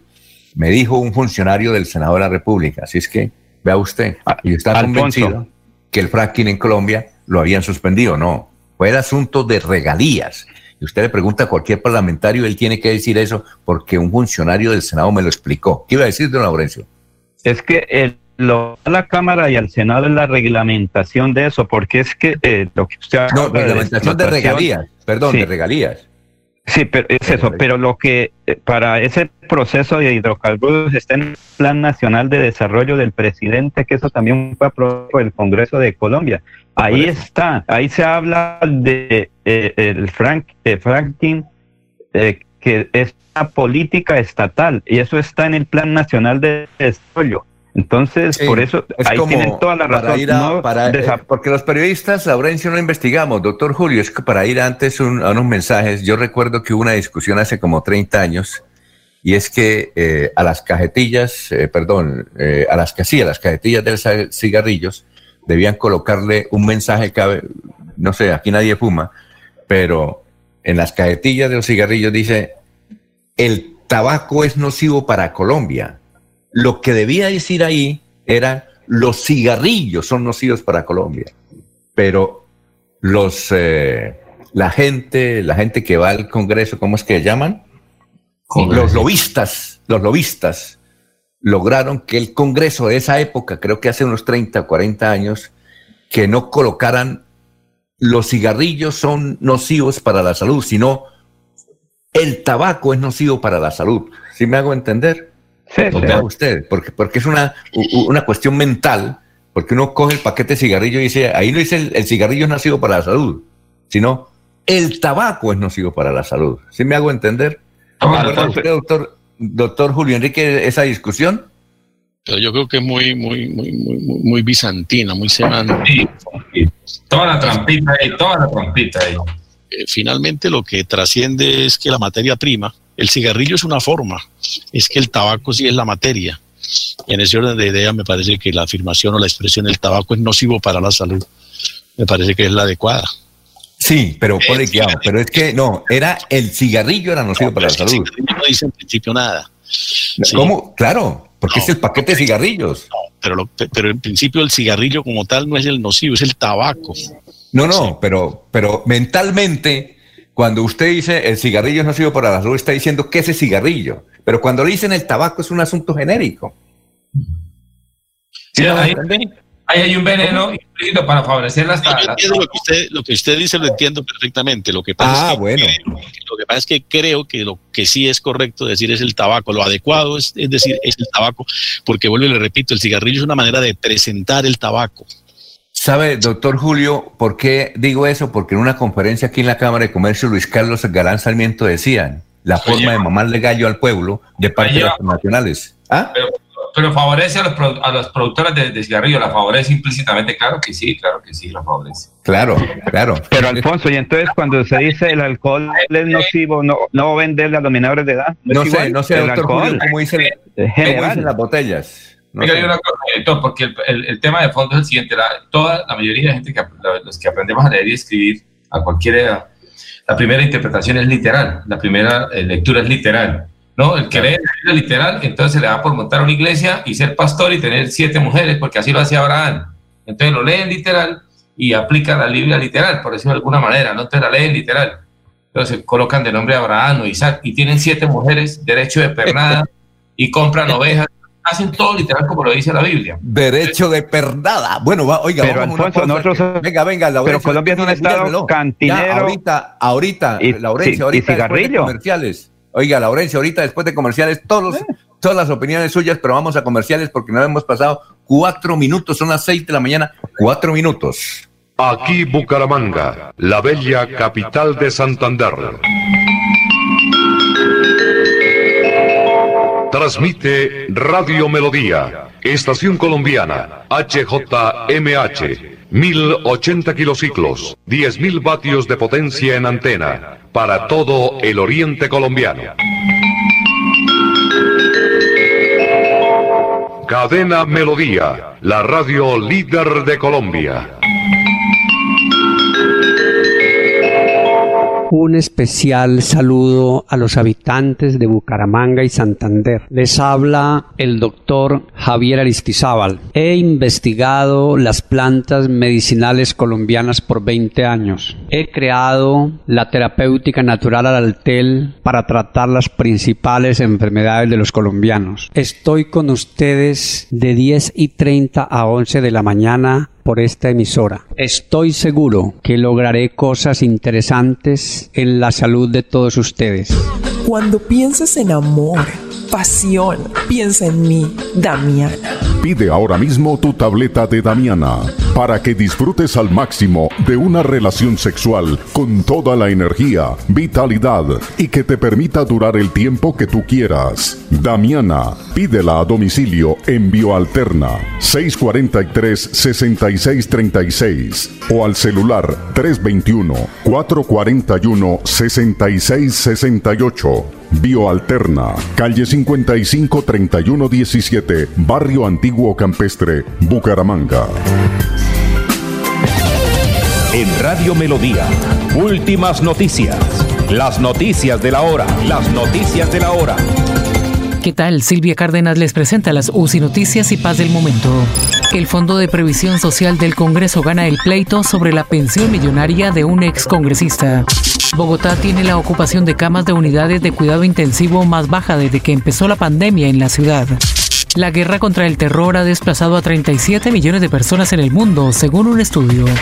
Y ahora los detalles. El Consejo de Estado estableció que no todos los herederos de los congresistas fallecidos pueden recibir la pensión de sobreviviente del Fondo de Previsión Social del Congreso FOMPRECON, pues solamente son beneficiarios quienes hayan estado afiliados a esa entidad. El alto tribunal estudió el caso de las hijas del congresista chocoano Fernando Martínez, quien murió en 1999. Ellas habían quedado como beneficiarias de la pensión de sobreviviente y recibían por lo menos 21 millones de pesos mensuales. FOMPRECON inició todo un debate jurídico médico y determinó que aunque el ex legislador reunió la edad y tiempo de servicio, no tenía derecho a que se le conmutara su pensión con aquellas propias para parlamentarios que rige desde 1992. La alcaldesa de Bogotá, Claudia López, resaltó en sus redes sociales el número más bajo que ha tenido la capital en ocupación de camas UCI por cuenta de la pandemia de COVID-19 y además que por primera vez la ciudad no lideró la lista de fallecidos a causa del virus. Según las autoridades distritales, Bogotá tiene disponibles cerca de 1.882 camas de cuidados intensivos. Sin embargo, 1.774 continúan ocupadas. La alcaldesa celebró que Bogotá tenga un 62% en ocupación UCI y que se esté superando el primer pico de la pandemia. Atención, magnífica oportunidad de negocio. Elementos de bioseguridad a los precios más bajos en Bogotá. Mascarillas quirúrgicas termoselladas de tres capas a tan solo 600 pesos en cantidades comerciales. Solo 600 pesos. Informes WhatsApp 1786-603-3480. 1786-603-3480. 1786-603-3480. En la información del mundo, la guerra global contra el terror, iniciada tras el ataque del 11 de septiembre de 2001 en Estados Unidos, ha dejado al menos 37 millones de desplazados en todo el mundo, el mayor exilio debido a un conflicto desde comienzos del siglo XX, a excepción de la Segunda Guerra Mundial, según un informe publicado este martes por la Universidad de Brown. Entérese primero en UCI Noticias y Paz. Jorge Caicedo está en Últimas Noticias de Radio Melodía 1080 AM. Hola Jorge, ¿cómo está? Tenga usted muy, pero muy buenos días. ¿Cómo se encuentra? Don Alfonso, muy buenos días. Como siempre, feliz de compartir con ustedes este equipo de trabajo y, por supuesto, de llegar a toda la audiencia de Radio Melodía. Ya un, un poquito retardado hoy, pues por algunas cuestiones de conexión, pero de todas formas con el ánimo siempre en alto, en este 9 de septiembre, que es el ducentésimo quincuagésimo tercer día del año, el 253, y ya quedan 113 días de este año 2020. Una cifra que es noticia a esta hora en la ciudad de Don Alfonso tiene que ver con las 414 negocios afiliados a la Cámara de Comercio y que fueron encuestados por esta entidad para conocer cuál es el ritmo empresarial de la región de esta encuesta se pudo establecer que el 91.7% de las empresas eh, afiliadas a la Cámara de Comercio en el departamento eh, se encuentran a la expectativa del segundo semestre del año 2020 mm, y tienen eh, activadas toda su productividad. de acuerdo con, lo que ha dicho la Cámara de Comercio, es una cifra bastante alta, una cifra bastante optimista y los empresarios dicen que esperan en este segundo semestre eh, invertir la producción en mejoramiento de sus establecimientos, como la compra de maquinaria, equipos, la ampliación de la, la capacidad productiva y la vinculación de nuevo personal. Entonces, es decir, que el empresario santanderiano es optimista frente a lo que se viene en este segundo semestre del año 2020.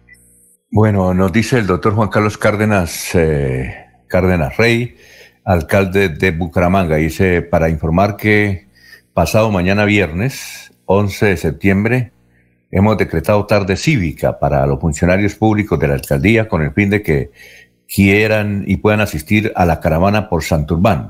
Nos eh, vemos en las calles y vamos a ir a las calles a solicitar y al gobierno nacional que cumpla lo prometido en campaña. Muy bien, don Laurencio, usted tiene invitados a esta hora, lo escuchamos, pero entiendo que tenía también un concepto antes de ir a unos mensajes. Si quiere, menciónelo y vamos con su invitado, don Laurencio. Alfonso, yo creo que es más importante el señor alcalde de Bucaramanga en carros, motos, patinetas, la gran caravana por Santurbán este bien. Yo creo que eso escuchemos al alcalde sobre este y al final también y además el tema sobre... César, César, estuve llamando sus dos contactos, pero no me contestaron porque voy a insistir hoy, a ver si mañana van a estar aquí con nosotros conectados, uno de ellos, para que nos hablen cómo es el perfil, que, qué se debe llevar, como dice Laurencio, o qué no se debe llevar. Pero Laurencio tiene el alcalde, el doctor Juan Carlos. Sí, Alfonso, escuchemos precisamente al señor alcalde de Bucaramanga, el ingeniero Juan Carlos Cárdenas, hablando sobre Santurbán, sobre cómo se está reactivando Bucaramanga y al final una pequeña respuesta al exalcalde de la capital del departamento. Aquí está el alcalde de Bucaramanga. a participar este día viernes 11 de septiembre a partir de las 2 de la tarde de una manera cívica, alegre, como siempre han sido todas estas manifestaciones ciudadanas, eh, de levantar nuestra voz de protesta ¿no? por la defensa del páramo de Santurbán. Esperamos que el gobierno nacional tome atenta nota de que realmente estamos comprometidos, que hay un sentimiento de la defensa de la vida, del agua y pensando en el futuro de nuestras generaciones. La invitación a, todos los bumangueses, santanderianos, a los queridos amigos parlamentarios, diputados, concejales y concejalas, a los alcaldes del área metropolitana, al señor gobernador, para que participemos de esta caravana. Por repito que será absolutamente cívica, alegre. Doctor Juan Carlos Cárdenas, ¿y cómo se hace este desplazamiento para la caravana por Santurbán? Usted que ha sido un defensor precisamente del páramo. Sí, lo primero es una coherencia política. Nosotros hemos estado declarando abiertamente y públicamente que vamos a defender el páramo de Santurbán porque es el futuro de nuestra sociedad, de nuestras generaciones, de nuestras empresas. Esto ha sido desde la campaña. Eh, nosotros somos un gobierno de continuidad donde realmente vamos a seguir defendiendo el páramo, de compromiso, de entendimiento realmente, porque cuando uno conoce el páramo, ve lo frágil que es este ecosistema y conociendo claramente el estudio de impacto ambiental y el proyecto megaminero, no hay ninguna razón para que eh, permitamos que este desarrollo, supuestamente con el espejismo de unos pocos ingresos para el departamento, nos quedemos callados. Y este es realmente lo que estamos pretendiendo, movilizarnos para que el gobierno nacional entienda que hay un sentimiento de todo el departamento y de más de miles de millones de colombianos también, porque esto no solamente es departamental, sino nacional. Y usted ha invitado a congresistas, al gobernador, ellos que han respondido, señor alcalde de Bucaramanga. Todos los alcaldes del área metropolitana me confirmaron su participación, el señor gobernador está revisando su agenda, él espera también podernos acompañar el día viernes y espero que también concejales, diputados nuestros parlamentarios participen de esta movilización de la defensa de la vida y de nuestro territorio. La idea es que no haya movilización a pie porque la idea es mantener el distanciamiento y evitar, pues ya todos sabemos que estamos en una situación de, incremento de contagios en la ciudad de pronto en algunas patinetas y vehículos también donde se pueda mantener obviamente el distanciamiento que está exigido en... Doctor Juan Carlos Cárdenas, un ocupante es la visita a los cementerios de Bucaramanga. Sobre esto se tiene ya un protocolo. Estamos trabajando de manera articulada con el Ministerio del Interior, con el Ministerio de Salud. Ellos son los que nos están dando la línea en lo que son esos protocolos biosanitarios. Esperemos que pronto podamos tener respuesta, así como quitar el piloto. Hay que recordar que Bucaramanga y el área metropolitana hoy somos municipios de alta afectación. Luego acá la invitación es a la tranquilidad y ahora yo creo que ya faltan pocos días para que podamos volver a esta nueva realidad obviamente con todas las medidas de, prevención y de normas biosanitarias para seguir protegiendo la vida de los bumangueses. semana lo que hicimos fue hacer los registros, establecer los protocolos. Antes irán poco a poco, nos lo han manifestado en función de la demanda, en función de las reservas que se van haciendo en estos diferentes establecimientos de comercio. Luego yo espero que haya una respuesta positiva en los próximos días para que podamos recuperar, esperamos cerca de 2.000, 2.500 empleos para muchos bumangueses que están esperando nuevamente volver a, a laborar y tener ingresos para su familia. Pico y cédula es otra preocupación aquí en el área metropolitana. Señor alcalde, ¿se ha pensado modificar esto en virtud que los gremios económicos dicen que todavía no ingresa la gente que se requiere en los establecimientos? Estamos evaluando obviamente con información. Acá nosotros hemos estado tomando decisiones basadas en información, en datos.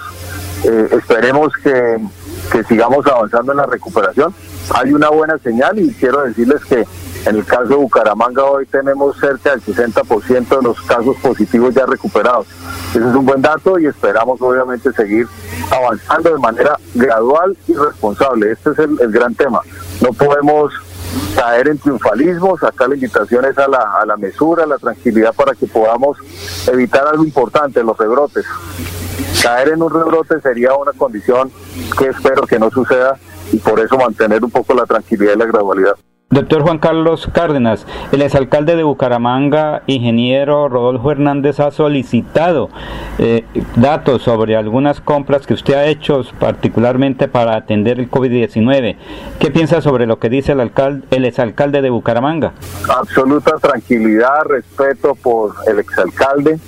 Nosotros somos un gobierno de, continuidad en la lucha contra la corrupción y defensa del páramo. Luego, nada, toda la información del municipio abierta para todos los ciudadanos y nada, con la tranquilidad de que efectivamente las cosas se están haciendo con absoluta transparencia. Recuerde que acá en Bucaramanga se hizo eh, una compra importante de mercados para ayudar a, a las poblaciones más vulnerables de la ciudad. Y vino la Contraloría General de la República y no tuvimos ningún tipo de hallazgo, tampoco hubo con la compra de los elementos de protección. El equipo de, de la administración son personas absolutamente éticas, transparentes, luego total tranquilidad con el buen manejo de los recursos para todos los bumangueses. Muy especial a todos los bumangueses y los esperamos el viernes a partir de las 2 de la tarde en el Estadio Alfonso López para hacer esta caravana por la defensa del páramo. Un abrazo. Bueno, en esta entrevista exclusiva que le hizo Laurencio Gamba al señor alcalde de, de qué, de Bucaramanga, esto refleja, no sé si usted comparte con nosotros, doctor Julio Enrique Avellaneda, eh, la inteligencia de Juan Carlos Cárdenas. No se puso a pelear con, con Rodolfo, y, sino que eh, en la pregunta que le hizo Laurencio, por las críticas fuertes que ha hecho eh, Rodolfo Hernández su Facebook Live contra eh, el alcalde dijo, yo respeto las opiniones del señor exalcalde, tengo la convicción de que estoy haciendo las cosas bien, me parece, y cuando regresemos de mensajes comerciales, eh, nos da un concepto sobre la forma, nos parece es así, inteligente de Juan Carlos Cárdenas de asumir semejante, semejante piedras que le tiró el lunes por la noche el doctor eh, Rodolfo González García. ¿Qué, ¿quién, ¿Quién, Alfonso? ¿Quién? ¿Quién? Eh, ¿Rodolfo eh, González? Rodolfo no, este, eh, Rodolfo Hernández. Rodolfo Hernández. Sí, el alcalde Rodolfo Hernández Suárez. Me, aquí me está escribiendo una, una señora de Palermo, sí. Italia, y me menciona que era amiga de Rodolfo González García, entonces me, me equivoqué al mirar sí. del mensaje, pero ya esa señora un momentico, ella me escribió algo interesante eh, para mencionar. Bueno, entonces después de comerciales, después de que yo les recuerde que Cofuturo eh, está cumpliendo 29 años y que hoy va a estar en la joya. Volvemos con esos comentarios. Son las 6 de la mañana, 20 minutos, y también una preguntita para Jorge de un asunto que ocurrió en la ciudad de Barranca Bermeja. Son las 6 y 20. Los Olivos, un homenaje al amor. Segunda clave para superar el duelo. Rodéate de personas que te apoyan. Habla de tus sentimientos socializa y busca compañía de tu círculo social más cercana. No te encierres. En tu duelo estamos ahí. Los olivos. Los olivos. Seguir adelante, crédito educativo en línea. Ingresa a www.cofuturo.com.co. Tenemos la tasa de interés más baja del mercado. 1% para el segundo semestre de 2020. Atención telefónica 318-717-3270, 322-306-0066 y 316-544-4253. Cofuturo. Construimos sueños de progreso.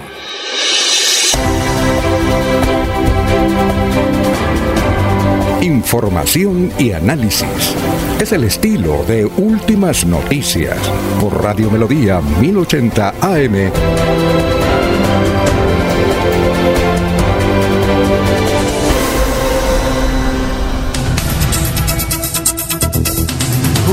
Eh, son las 6 y 21 minutos. Nos escribe una señora de, Palermo, Italia. Dice: Yo fui amiga de Rodolfo González García. Nos dice: No, no, no, no, no de mi nombre. Yo los escucho todos los días. Eh, siempre le digo a, mis hijos: pongan el internet que voy a escuchar las noticias de, Bucaramanga y los sintonizo a ustedes regularmente eh, para enterarme de qué su, sucede en mi, en mi tierra. Muy bien, señora. Eh, ella lo que nos quiere decir es que lo que se ha visto en Italia y en España, en Europa, es que ha habido un rebrote del el virus, pero ya no tan fuerte. Ya no tan fuerte, porque sí en Italia, donde ella vive, hay mayor número de contagios, pero no mayor número de muertos. E inclusive la gente no va siquiera a la SUSI porque no, no hubo necesidad. Ella cree, dice que gracias a Dios y a la Virgen María, dice ella, que el efecto fuerte, la violencia del virus está cediendo demasiado y al escuchar la información que nos da Silvia Cárdenas, eh, en el sentido de que Claudia López dice que, que el efecto del, del, coronavirus está disminuyendo en la parte mortal, lo que ve ella en, en Italia es lo mismo, que hay mucho brote de, de contagios, pero las muertes son prácticamente nulas, tanto en España como en Francia, como en Inglaterra y como en España. Eso es lo que ella... Gracias señora, muy amable por por sintonizarnos. Un saludo. Eh, dice que allá son las 12 y 23 minutos de la tarde. Bueno, doctor Julio, eh, ¿usted qué opina de la respuesta que le dio en esta charla exclusiva que tuvo Laurencio Gamba con Juan Carlos Cárdenas, alcalde de Bucaramanga, sobre las respuestas que le dio a las críticas que le hizo Rodolfo, eh, Rodolfo Hernández? ¿Qué le, dijo, ¿Qué le dijo Rodolfo Hernández para los oyentes que no escucharon al exalcalde de Bucaramanga? Le dijo, vea, eh, investigue los asuntos de los gastos que usted está haciendo, de los mercados y de algunos ventiladores y algunos aparatos de salud que ha comprado. Yo los compraría más barata. Me dicen que usted está nombrando gente del Partido Liberal, Partido Conservador, muy pegado a los corruptos que yo saqué de la alcaldía. Me dice que usted tiene siete candados allá para, para entrar a la alcaldía. Son siete candados que puso que nadie puede hablar con usted. ¿Cómo le pareció la respuesta del doctor Juan Carlos Cárdenas, doctor Julio? Alfonso, en términos de ciudad, yo creo que es una respuesta saludable. La, administración municipal y la ciudad en general no, no, pueden continuar ese desgaste de cuatro años de la pasada administración de estar peleando todos los días con todo el mundo y hasta con su propia sombra. Entonces, eh, me parece que es saludable que el alcalde eh, actual, el doctor Juan Carlos Cárdenas, tenga claro que no se puede desgastar y que la ciudad no puede seguir por ese rumbo, menos en un momento tan difícil como este que atravesamos como sociedad, en, el discurso belicoso, en el discurso eh, agresivo, en el discurso peleador, por supuesto, eso no significa, y creo que lo dice él también de manera muy puntual, renunciar a la lucha contra, contra la corrupción, que es una, que, que es una lucha, Alfonso, que debe emprenderse, si se permite el término, como política pública, ¿sí? como principio de transparencia del Estado, no como una pelea personal como la asumió el doctor eh, Rodolfo Hernández, que, que, volvió fue eso una causa eminentemente personal. Y entonces, eh, en ese sentido, me parece que es saludable para la ciudad la posición del alcalde actual. Ah, muy bien, perfecto. ¿Alguien más? Eh, César, Laurencio, Jorge, ¿tiene algún concepto sobre eso? A ver, Jorge. Sí, una frase, una frase que repitió el alcalde dos veces en la entrevista con Laurencio. Somos un gobierno de continuidad, lo dijo claramente y, y en este tema de, de, Santurbán parece que, aún mantiene la sintonía con el alcalde Rolfo, por lo tanto pues no hay que descartar que el viernes eh, salgan juntos a marchar por el páramo, vayan de la mano y, y de pronto pueden limar alguna esperanza. Además es un escenario ideal, es un escenario ideal para hacer política, ¿no? Director. Y el que a ver interesado en votos, ahí está. Eh, es que me dicen, me, me, escribe aquí un señor de Bogotá y me dice, es posible que el doctor César Gaviria esté en, ese, en esa marcha. Eh, los hijos no quieren que venga, pero es posible que César Gaviria Trujillo, director del Partido Liberal, esté acompañando a, esa marcha porque dicen que está muy interesado en, el asunto. ¿Qué iba a decir, César? Iba, a decir que Rodolfo Fernández fue eh, habitante del ruido de las redes y es popstar de vereda. Y yo percibo a Juan Carlos Cárdenas como man de los silencios y del hacer y de, y de las prudencias. Entonces, eh, para se necesitan dos y Rodolfo Fernández es, es, es, lo que decimos en Santander, es una persona escamosa, sanguínea y es escamoso con todo y todavía no, no ha hecho el duelo, eso le pasa a todo el mundo. En Colombia es el país de los malos ex, malos ex esposos, malos y se declaran expatos, malos ex senadores, malos expresidentes, todos se declaran eh, vivos de poder y eso es entendible en la, en la condición personal. Yo entiendo a Rodolfo como un ser humano, es tiene, se cree, se creía dueño de la alcaldía y no, fue por cuatro años muy agradecido, chao, y hacer sus cosas y así que, que lo hagan todos, todos, ¿no? Los ex, porque precisamente las instituciones quedan y las personas pasan. E, esa es como la máxima del destino, del sentido común. Y lo otro es que, eh, digamos, estamos en estado de pandemia y no podemos distraernos con pataletas de, de, nostalgia del poder y, y la ciudad. Hay que estar concentrados en la ciudad, concentrados en lo de Santurbán y el desarrollo que la ciudad requiere, la, la activación económica, en el eso, eso es lo fundamental. Las pataletas de Rodolfo, pues está bien, algunos le pondrán cuidado y otros no. Quien patalete, pues tiene energía para joder, pues que joda. Mm, Alfonso, no, será... dígame, Laurencio. Pero el que tiene que responder, el que escribió el programa de gobierno, se llama Juan Carlos Cárdenas. El señor Rodolfo, eh, Rodolfo Hernández Suárez, recordemos que tuvo dificultades y no terminó su periodo de gobierno por la suspensión o porque él renunció tiempo antes de concluir su periodo. Yo creo que el doctor Juan Carlos Cárdenas lo que quiere es hacer un trabajo por Bucaramanga, por los más de 140 mil votos que inicialmente le apoyaron, pero que lo que está haciendo el alcalde de Bucaramanga, quiera o no quiera el ciudadano del común, es por todos los habitantes de Bucaramanga. El agua, por ejemplo, yo he dicho, es el mejor tesoro que tenemos. Si no hay agua, no hay vida. Y lo que he dicho, agua, gota de oro de Sotonorte, nosotros la tomamos aquí que después salga ya afectada es lo que llama el uso del agua, pero que todos tenemos que trabajar en función al desarrollo de Bucaramanga. Y como dijo el doctor Julio Enrique, esto no es de esto no es de egoísmo, esto es de trabajo unido. Primero defender la vida, porque en este momento nos toca defender la vida, es que el enemigo está en la calle. Y el próximo viernes, como dicen, toca ese en carro y no caminando para evitar la exposición hacia el COVID-19. Yo, yo lo que le digo y le he recomendado a unos periodistas de Bogotá es que por favor hagan alguna, algún foro o algo donde esté el presidente o el directo, los directivos de la ANLA allá y estén los señores de Minesa allá en el foro, porque es que ahora los foros se hacen con los que únicamente rechazan, pero no vemos la otra parte, para preguntarles, porque la información es que uno tiene y uno conoce es que el gobierno no tiene otra alternativa, no tiene otra alternativa. Es decir, la única forma que, y se lo digo no para que me tiren piedras, sino para la información que yo tengo, la única forma de que eh, ese proyecto de Minesa no vaya es que aquí se convierta este país en un país comunista o socialista o que llegue Petro, pero el resto son convenios internacionales. Entonces nos gustaría hacer esas Mire, un momentico, César, nos gustaría que existiera un foro. Yo los he invitado acá, los he llamado a funcionarios del gobierno, mm,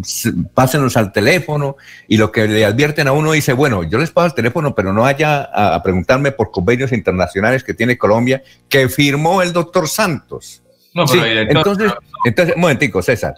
Entonces, yo lo que quiero y lo que le he planteado a los periodistas de Bogotá, hombre, hagan un foro pero donde no solamente están quienes se oponen, que aquí en Santander es el 95%, les decía yo, sino también los señores de Minesa y los señores del ministerio y los señores del Ministerio de, Relaciones Exteriores, porque es que eh, aquí pensamos diferente, tanto así que el expresidente Gaviria se dio cuenta del asunto y viene a apoyar porque ve la situación muy, muy, muy, muy, muy difícil en un momento donde la pandemia deja la situación económica del país por debajo de cero y necesita recursos. y los, sí, un momentico, César, yo sé que está que se habla, pero entonces yo lo que quiero es eso. Por, eh, por, eso dije, antes de que me manden piedras, porque ahorita comienzan a insultarme, es, yo veo muy difícil, pero muy difícil, que eso de, de Minesa no vaya. A ver, César. No, no con una sola palabra. el proyecto ¿Por qué los defensores de Minesa no le salen? Porque el proyecto es indefensable técnica, social y económicamente. Segundo, el, licenciamiento social de Minesa, del proyecto de Minesa en, allá la explotación macro, es absolutamente imposible. No van a obtener la licencia social. Ese es el gran debilidad del, proyecto. El proyecto, la Sociedad de Ingenieros tiene la versión técnica. Bucaramanga es una ciudad de ingenieros. Una sociedad de ingenieros. Bucaramanga es una ciudad de ingenieros. Tiene la mejor universidad de ingeniería del país. Esta es una ciudad de ingenieros y ellos tienen claro el tema y por supuesto están en contra radical del proyecto.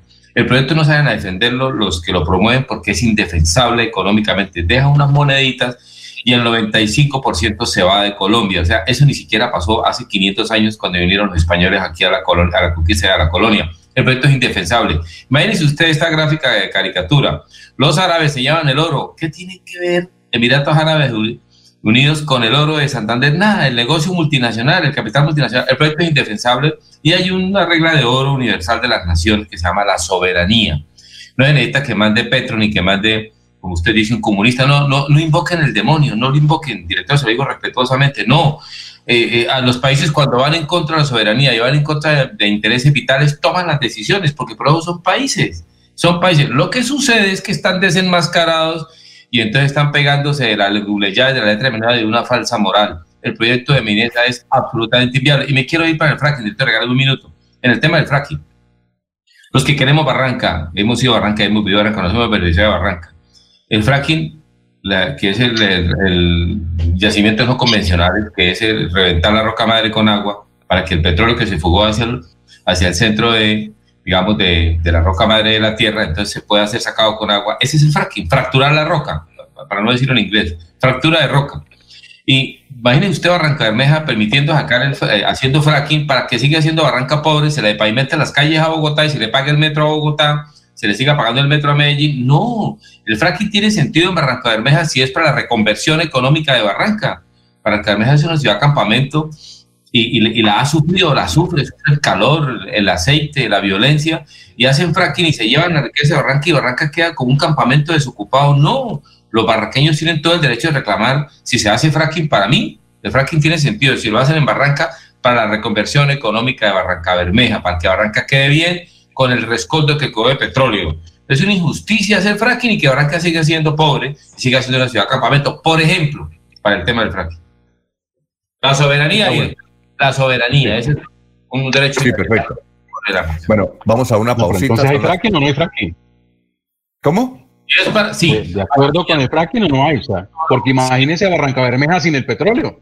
No, el fracking en Barranca Bermeja, en los, en los, en los sectores de Barranca Bermeja, se, se, puede hacer siempre y cuando sea para la reconversión económica de Barranca Bermeja y siga siendo una ciudad viable. Para mí, ese es mi postura, lo he dicho oficialmente. Pero hacer el fracking para sacar el petróleo, para que se lo lleven para otro lado, si Barranca sigue siendo una ciudad campamento pobre y en la violencia y en la miseria, no. El fracking por el fracking, para seguir enriqueciendo a los megarricos, no. Es para que Barranca... Está de acuerdo con el fracking, pero... Está de acuerdo con el fracking, pero solo la puntica. No, estoy de acuerdo con el fracking, pero que la riqueza... No, no, no, yo estoy de acuerdo con el fracking en, en Barranca porque ahí... solo la puntica. pero Alfonso... Pero, Alfonso, eh, Jorge, y César, eh, resulta de que eh, Juan Gozaín dice, ¿la mujer está embarazada o no está embarazada, César? Sí, o no? El problema, venga, el gran problema de Rancabermeja es que es una ciudad campamento, una ciudad inviable. Sí, sí, sacan el petróleo de Rancabermeja y se lo lleva al centro de ese centralismo burdo que tenemos en Colombia, que hay que acabar ese centralismo burdo que de Bogotá nos define la vida pues que Barrancas no tiene futuro, los barranqueños lo saben, ellos lo saben, que los van a empobrecer más de lo que están. ¿Sí me entiendes? Se vuelve una ciudad de mentiras, una ciudad que morirá en el, en el mediano plazo. ¿Cómo así? Bueno. es que, ¿qué quiero decir? Aquí los congresistas santanderianos hacen campaña política por la región y cuando están ahí en el Congreso eh, voltean por el centro y voltean por las multinacionales. El costo político de los congresistas de Santander debe ser ese. No hacen, hicieron cosas por la región, deben debe haber un castigo político en las próximas elecciones. A ver, Laurencio, que nos vamos para unos mensajes. Alfonso, que lo de Barranca con el Franklin es el agua, porque tiene que introducir mucha agua y es el agua lo que está en juego. Lo demás está explotando el petróleo, eso es desde hace casi 100 años. Lo que ocurre es que entiendo, según los expertos, el fenómeno es el agua que podría ser contaminada, afectada, igual que ocurre en Sotonorte. No la explotación como tal, sino es el agua que se pone en fuego. Entiendo que dicen que hay que introducir demasiada agua a esos pozos petroleros para sacar los residuos que están muy bajo, entiendo que eso eh, hay que explotar a unos 2.000 metros de profundidad que debe ir el agua para sacar el petróleo que está allá, exactamente igual a lo que ocurre en Sotonorte, es el agua lo que está en juego. Si usted le afecta una vena en los pies, se afecta todo el cuerpo. Eso es lo que la gente dice, es la afectación de los procesos eh, que se eh, tienen en curso y que, por ejemplo, en Sotonorte, las empresas mineras tienen unos derechos adquiridos que no se pueden desconocer. ¿Por qué vamos a marchar el viernes? Es lograr unos acuerdos entre el Gran Capital y Sotonorte. Esa es la, situación. pero, Laurencio, sí, está bien. Vamos a un mensaje. Alfonso, frente al fracking, un último dato importantísimo, una videoconferencia que se realizó ayer y es para ver por dónde va el tema del fracking en, en, en, Barranco Bermeja, en la zona del Magdalena Medio. Hubo una reunión ayer, una videoconferencia en la que participaron Felipe Bayón, presidente de Copetrol, el gobernador de Santander, Mauricio Aguilar, el alcalde distrital de Barranca Bermeja, Alfonso El Hash, y el alcalde de Puerto Wilches, Jairo Toquica. Se socializaron temas de inversión en, los, en la zona del Magdalena Medio Santanderiano, en esa, esa reunión de ayer, con importantes cifras, con importantes números para invertir en las comunidades asentadas en este sector del departamento. 6 y 38 minutos, estamos en Radio Melodía.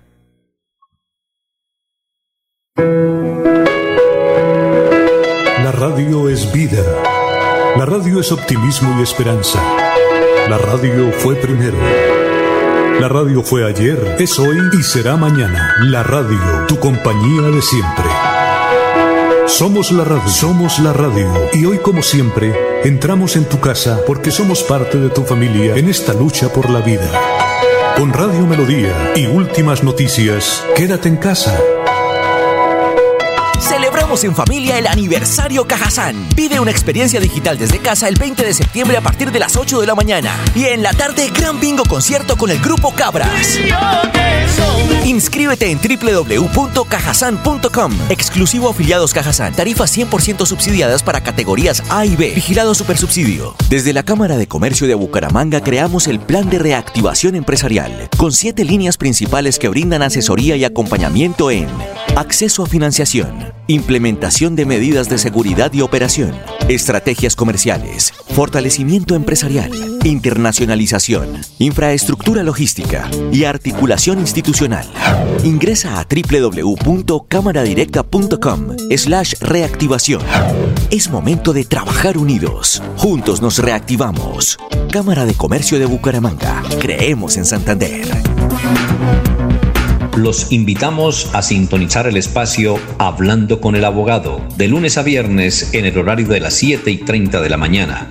Un programa que le informará y le ayudará a solucionar sus problemas jurídicos con la dirección del doctor Iván Darío Calderón, abogado egresado de la Universidad Industrial de Santander con especialización en Derecho Comercial, por Melodía, la que manda en sintonía.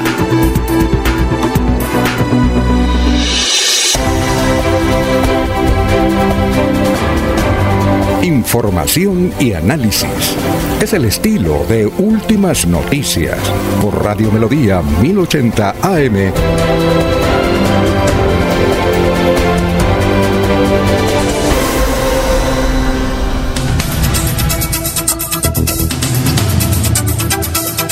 Bueno, son las 6 y 40. La Procuraduría destituyó e inhabilitó por 10 años a Jessica Barón Guarín y Carolina Martínez Mulford que fueron secretarias y las dos fueron secretarias de infraestructura en Barranca Bermeja por irregularidades en la etapa precontractual y contractual de las obras complementarias en el estadio de fútbol Daniel Villa Zapata, 2012.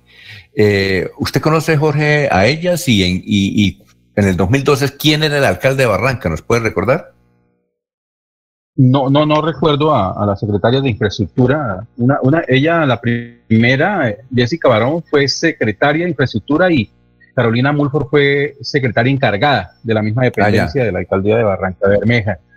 Eh, sí recuerdo el caso, hubo, bastante ruido con respecto a ese eh, proceso contractual de mejoras en el estadio de Daniel Villa Zapata de Barranca Bermeja. Incluso esos ecos llegaron hasta la gobernación de Santander eh, algunas de esas eh, irregularidades que se presentaron allí. En, en el año 2012 comenzaba el tercer periodo en la alcaldía de Elkin Bueno Altaona.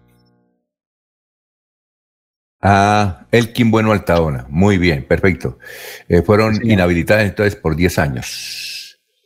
Bien, eh, hay un, una, un proyecto que seguramente va a salir esta semana no, eh, nos dice un funcionario del Ministerio del Trabajo, que es apoyo de 200 mil pesos por cada trabajador formal o contratista afiliado a una ARL que reciban la orden de aislarse por coronavirus, que ya la semana entrante eh, el doctor Cabrera, ministro del Trabajo, tendrá la información. Son las 6 de la mañana, 42 minutos, 6 y 42. Eh, no sé, bueno, aquí muchos comentarios sobre Santurbán. Eh, nos pide un oyente, eh, Laurencio, ¿usted tiene el recorrido? Que un oyente nos pide el recorrido de, del carro y qué tipo ¿Para el viernes? Sí, para, para el viernes. Dije que qué tipo de carro. Lo están definiendo entre hoy y mañana, Alfonso. Lo, que dijo el señor alcalde, una de las salidas es ahí cerca al estadio departamental, cerca a la UIS. Creo que otro viene del sur y pueden partir desde Piedecuesta. Otro sería desde Girón Recordemos que la comunidad pues está, esa es la defensa del agua, no en contra de la gente de Sotonorte, es que la gente confunde los hechos, que es en contra de o a favor de, no, es en beneficio del agua. Sotonorte requiere millonarias inversiones, Alfonso. Allí una cosa es el oro y otra cosa es lo que la gente vive allá. Hay que ir y conocer eh, qué vive la gente, cómo está la gente en Sotonorte. Todos hablamos muy tranquilamente, eh, usted o yo, Alfonso, desde nuestras viviendas, pero otra cosa es lo de Soto Norte y la preocupación del futuro. Bien lo dicen, se llevan el oro que se requiere en las bolsas, en las bolsas internacionales o para tecnología. Bueno. Pero después, ¿qué viene? ¿Qué se hace? Pasa como el COVID, nadie está preparado para nada. Bueno, vamos para la ciudad de Miami. Allá está Florentino Mesa con toda la información de lo que ocurre en el mundo. Aquí aún no ha salido el sol en la ciudad bonita. Son las seis y cuarenta y tres. Florentino, muy buenos días. Buenos días, esta es la vuelta al mundo en 120 segundos. Le saluda Florentino Mesa. La farmacéutica AstraZeneca informó que ha puesto en pausa los ensayos mundiales de su vacuna experimental contra el coronavirus, incluidos grandes estudios de fase final, debido a una enfermedad sin explicación en un participante del estudio. Entre tanto, la cifra de contagios en todo el mundo llegaba este miércoles a 27.761.000, de los cuales han fallecido 902.000 personas y se han recuperado 19.845.000. Un primer lote de vacunas rusas llegará en septiembre a Venezuela, anunció el presidente socialista Nicolás Maduro, al tiempo que propuso aplicarla a los candidatos inscritos en las parlamentarias de diciembre para que puedan hacer su campaña con seguridad. El gobierno de Estados Unidos anunciará hoy miércoles el retiro de más tropas de Irak a medida que el presidente Donald Trump intenta cumplir su promesa de campaña de desenredar al país de lo que él llama las guerras sin fin. En medio de una de las mayores crisis migratorias y diversas presiones de Estados Unidos, el gobierno de México destinó parte de los recursos de un fondo de cooperación y desarrollo para Centroamérica a medidas para contener la migración, revelaron medios de prensa. La escasez de gasolina regresó a Venezuela provocando enormes filas en la capital mientras a nivel internacional crece la inquietud de que Irán podría estar tratando de salir al rescate de la nación sudamericana una vez más. Al menos seis personas murieron y 12 resultaron heridas este miércoles en un ataque con bomba en el centro de Kabul contra el convoy del primer vicepresidente afgano Amrullah Saleh, conocido por su hostilidad hacia los talibanes y quien salió ileso del atentado. La principal figura de la oposición de Bielorrusia, Svetlana Tijanovskaya, pidió hoy a los rusos que apoyen en su lucha por la libertad a los bielorrusos que protestan contra la controversial reelección del presidente Alexander Lukashenko. Israel y Emiratos Árabes Unidos firmarán su acuerdo de normalización de relaciones en una ceremonia en la Casa Blanca el 15 de septiembre, dijeron fuentes del gobierno estadounidense. La decisión de establecer relaciones diplomáticas plenas fue anunciada el 13 de agosto. Esta fue la vuelta al mundo en 120 segundos. Empresario, su negocio merece el mejor respaldo. Los desafíos mundiales traen soluciones al instante. Por eso Confuturo le ofrece crédito ágil y práctico para capital de trabajo y todas las necesidades de su empresa.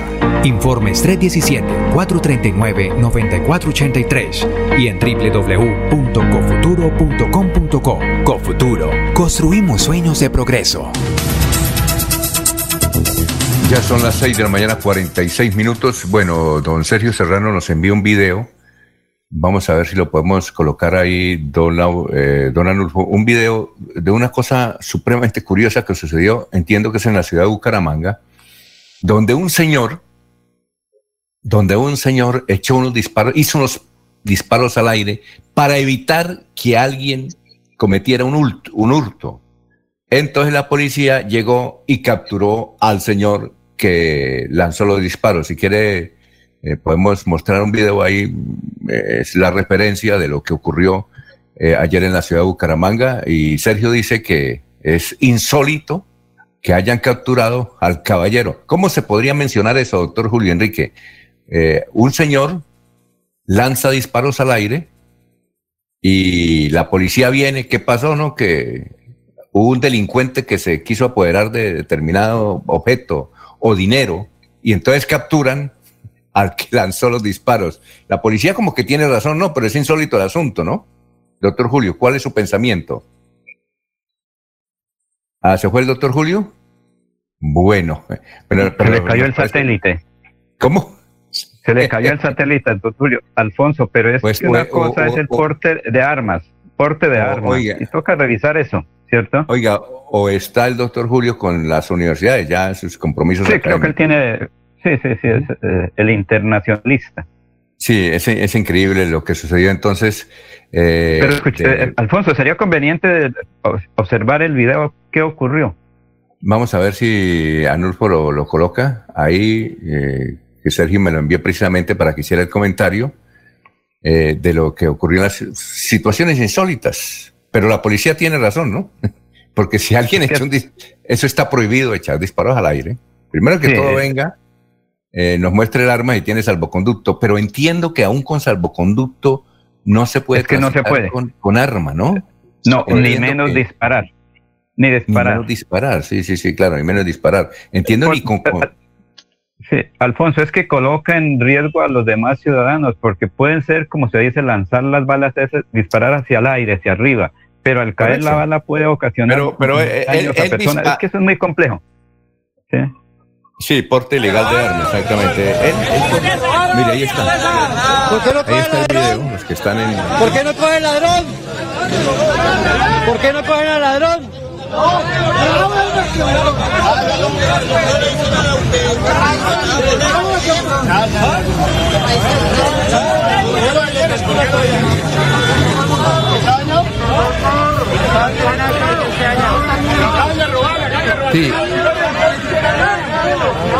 Ahí, ahí está el alegato, pero, pero desafortunadamente la policía está actuando bien. Está actuando bien, eso es lo que pasa. Una situación difícil. Bueno. Sí, bueno. Oiga, Laurencio, usted eh, habló con un alcalde, ¿no?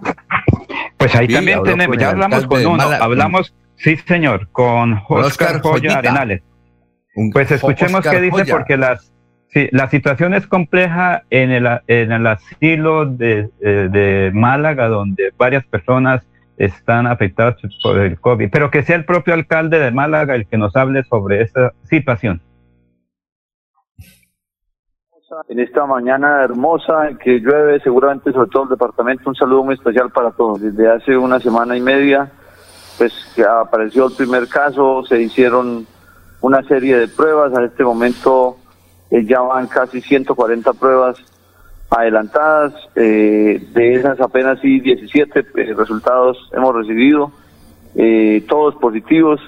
Obviamente genera una alarma, ya han habido algún fallecimiento confirmado por COVID-19 de la comunidad allí eh, que allí vive y pues cuatro casos de adicionales que han muerto como sospechosos en la medida que no han llegado todavía los resultados del laboratorio. Eso es primero aislar al interior de, de la casa asilo, aislar la casa del resto de la comunidad en dos frentes, la casa hacia el exterior, nadie entra, nadie sale, y al interior hay un aislamiento que se ha pues, previsto y organizado por parte de la comunidad religiosa con el apoyo del equipo médico eh, a de separar prestar la infraestructura de la casa a las personas para para impedir eh, un nivel mayor de contagio y si ya está hay los contagios pues un mayor nivel de riesgo.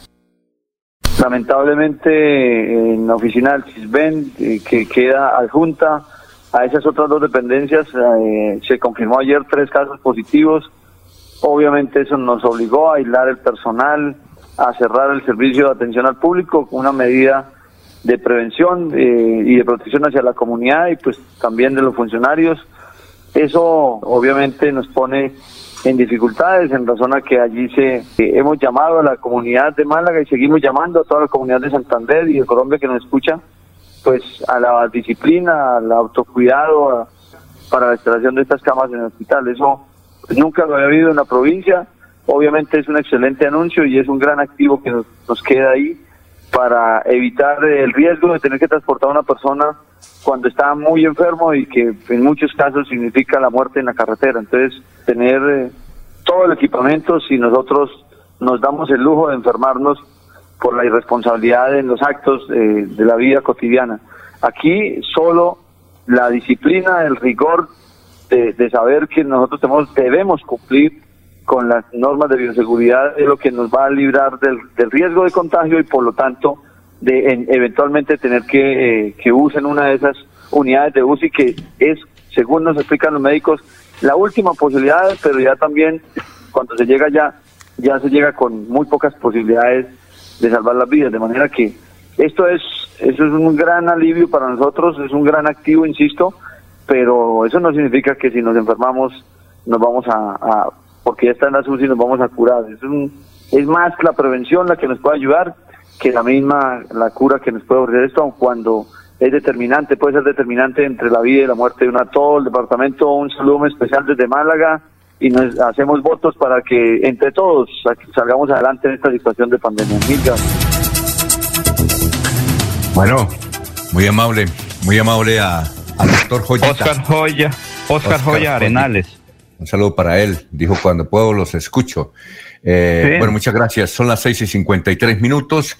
Y aquí tenemos a Edwin Ballesteros. Edwin Ballesteros, él eh, ha sido objeto de amenazas, mucho matoneo en las redes sociales por algunos conceptos que ha suministrado, algunas entrevistas que ha dado, algunos apoyos a proyectos de Duque que ha dado. Y eh, antes de ayer, es decir, el martes pasado, el, perdón, el lunes pasado, en una sesión, él denunció que lo estaban amenazando de muerte y que culpaba a un congresista de ese matoneo que le están haciendo por algunos puntos que ha fijado Edwin Ballesteros. Edwin Ballesteros es del Centro Democrático y él, desde luego, todos los proyectos que tiene Duque y que lleva al Congreso, pues los defiende.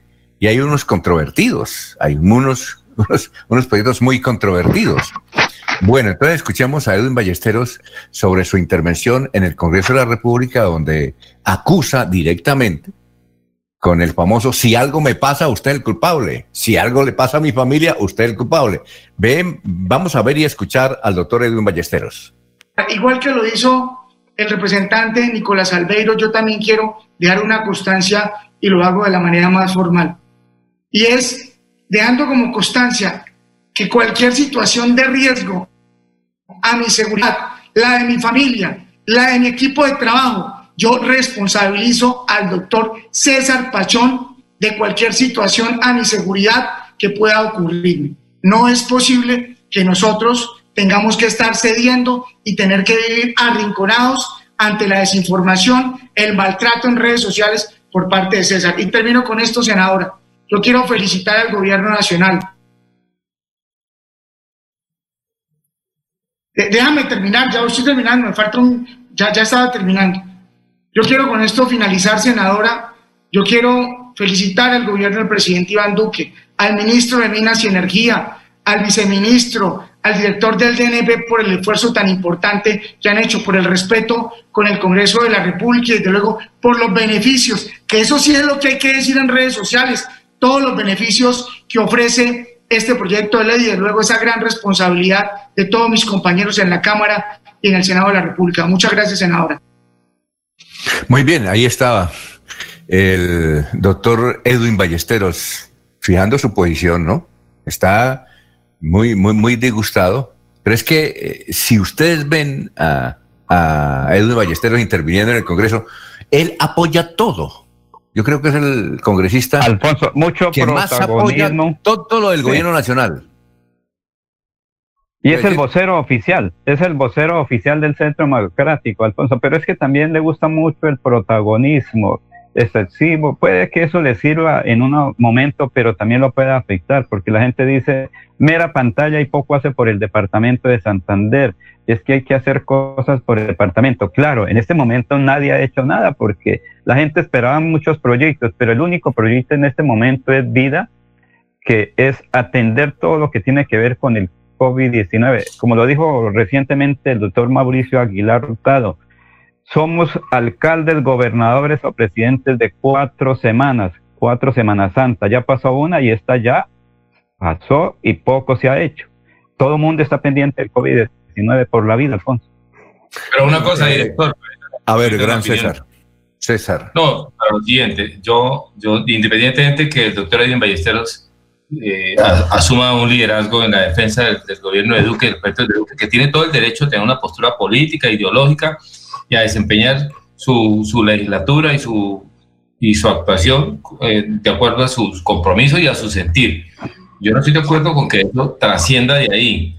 O sea, si lo que dice el doctor Ballesteros es cierto de que ha sido amenazado, me parece un, me parece un país cavernario, otra vez un país cavernario. Estamos volviendo a la caverna. No, él tiene, él tiene tanto derecho en toda la libertad. Es que la libertad mía termina donde empieza la del otro. Y acuérdese de la máxima que, que se le achaca a Voltaire, a Voltaire o a José María Roveda Voltaire, de que daría mi vida para que usted tenga derecho a expresar lo que piensa, aunque sea en contra mía. O sea, esa es la máxima de la ciudadanía, la máxima de la autonomía. Entonces, eh, tiene una postura, pero eso no tiene que volverse de un, en riesgo la vida ni, ni, que él no pueda seguir haciendo su proselitismo, independientemente que nos guste o no nos guste, estemos de acuerdo o estemos, eh, o estemos en desacuerdo. Hay que respetarlo. ¿Cuándo será que el país entienda que hay que respetar las posturas de los demás? El respeto es el acto fundamental de la ciudadanía y de la política y de la democracia. Si es cierto que ha sido amenazado, me parece muy delicado y harto, hartísimo, seguro. No deja vivir eso. Bueno, eh, los oyentes nos escriben. Daniel López, que entiendo que es un joven abogado que vive en Bogotá, muchas gracias por su sintonía. Eh, Ferney Picón dice HP es payasos y enredadores. Se, tal vez se refiere al, páramo de Santurbán. Edinson Rueda Leguizamo, dice, Santurbán ya lo están revolcando. Hace rato el agua, el agua sabía tierra. Eh, igualmente nos eh, Saluda desde el municipio del Páramo, Santander, Perney Rueda. Gracias por la sintonía. Dice que es pariente de Lina Barrera, que cuando la entrevista. Lina María Barrera. Oiga, tenemos que entrevistar a Lina. ¿Cuándo la entrevista? Pregúntele. ¿Sabe qué es, Laurencio? Pregúntele por el proyecto, por el proyecto de Girón, a ver cómo va. Porque es que ese, ese parque deportivo que anuncia el doctor Carlos Román es, es muy grande y necesita mucha plata, mucha, mucha plata. Cuando era candidato, él, él, lo difundía por todos lados. Y yo le decía, oiga, es que esa joda, esas cosas, perdón. el lenguaje popular, Alfonso, el lenguaje popular. Esa cosa, eso, eso son como 10 presupuestos del municipio. Es decir, un presupuesto de los 10 años. Eso vale mucha plata. Dijo, no lo voy a hacer. Pero si lo logra, hermano, Girón va para adelante. Entonces, pregúntele a, la doctora Lina cómo es ese proyecto, porque es gigantesco. Son 11 mil metros. la doctora Lina no le da entrevistas, sino a los compartidarios. a Laurencio. No, es que está, Alfonso, es que está muy ocupada en Bogotá, Alfonso. Ella trabaja de 5 de la mañana a 10 de la noche. Mire que anoche ya hubo fútbol. Ella le tocó liderar ese proceso de buscar los protocolos para el inicio del fútbol rentado colombiano. no le preguntamos al doctor eh, Julio Enrique, eh, bueno, el partido lo ganó América 2-1, ¿no? Y en Barranquilla. Y en Barranquilla. Vamos a Cumpliendo con todos los protocolos, Alfonso. Pero otra cosita, Alfonso, es que bien arriba está también el proyecto de la gobernación de Santander, el Centro de Alto Rendimiento Deportivo en, en Berlín, el corregimiento de Berlín. Ahí tiene un escenario muy importante. Lo que ocurre es que cuando se están proyectando, hay que buscar los recursos en Bogotá, porque en el departamento o en los municipios tienen pocos y se requieren millonarias inversiones. Si uno mira en Europa, ¿cuánto vale, por ejemplo, el Tour de Francia que se está, corriendo en este momento? Mucha inversión. Sí, Alfonso, eso es lo que se requiere aquí. Millonarias inversiones para el deporte y miramos cómo la gente se va para otros eh, repúblicas porque falta qué cosas, eh, digamos, eh, de gran trascendencia, de gran rendimiento, porque cuando el deportista llega a Europa tiene que estar compitiendo de igual a igual. Bueno, Laurencio, vamos a una pausa y aquí hay un oyente que nos envía una pregunta que se la voy a trasladar a un Jorge que tiene que ver con Barranca Bermeja. Son las 7 de la mañana, dos minutos, estamos en Radio Melodía. Aquí Bucaramanga, la bella capital de Santander. Transmite Radio Melodía, Estación Colombiana, HJMH, 1080 kilociclos, 10.000 vatios de potencia en antena, para todo el oriente colombiano. Cadena Melodía, la radio líder de Colombia.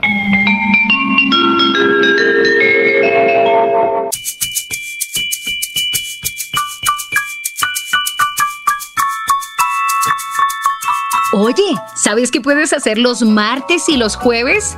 De 3 a 3 y media de la tarde, no te pierdas Batuta al aire, aquí mismo. Un espacio de diversión, entretenimiento y formación musical. Viaja con nosotros. Invita Ministerio de Cultura y la Fundación Nacional Batuta. Te esperamos.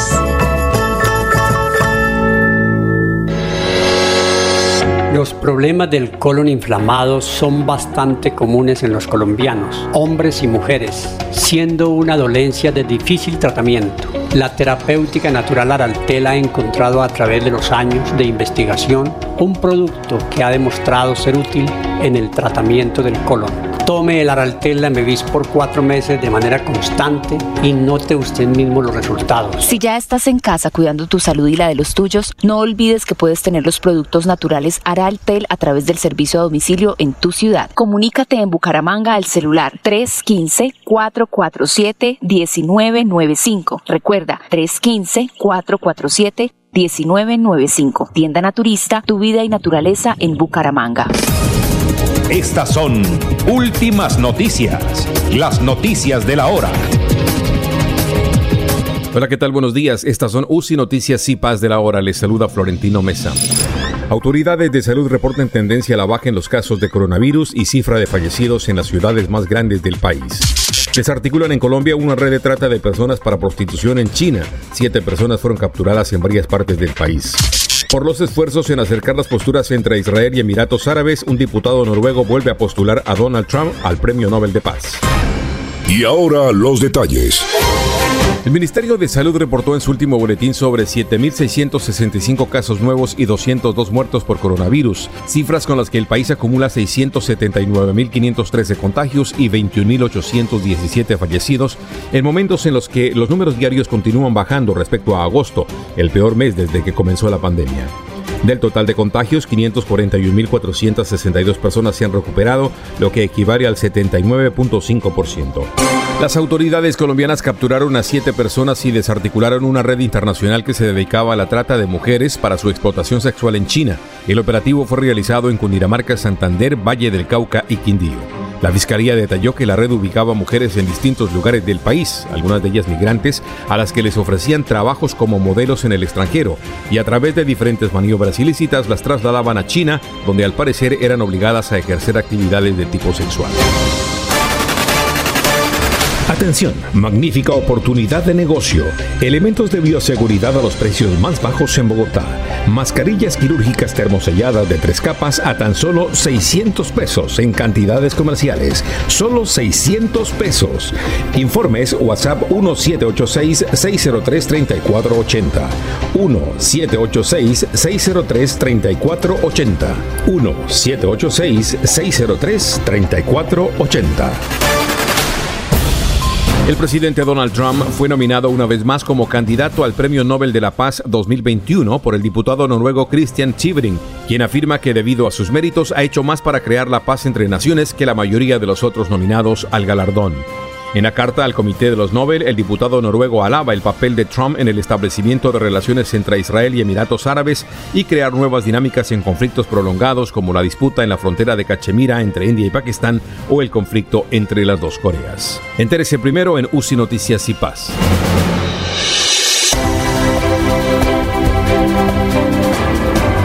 Información y análisis. Es el estilo de Últimas Noticias por Radio Melodía 1080 AM.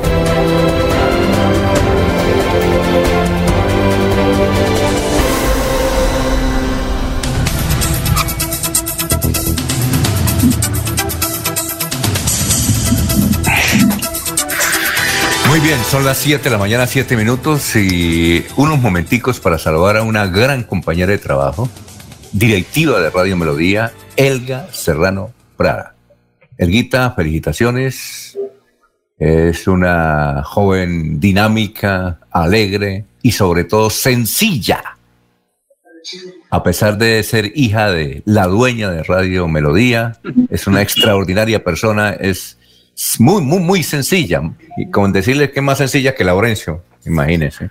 Entonces, Elguita, felicitaciones. Un abrazo virtual. El coronavirus nos impide demostrarle eh, el cariño que tenemos como compañera de trabajo. Elguita, felicitaciones. Ojalá que, ojalá que la pase bien con su familia en el día de hoy. Yo sí, porque usted se lo merece. Además de ser encantadora, bonita, es una extraordinaria compañera de trabajo, ¿ya?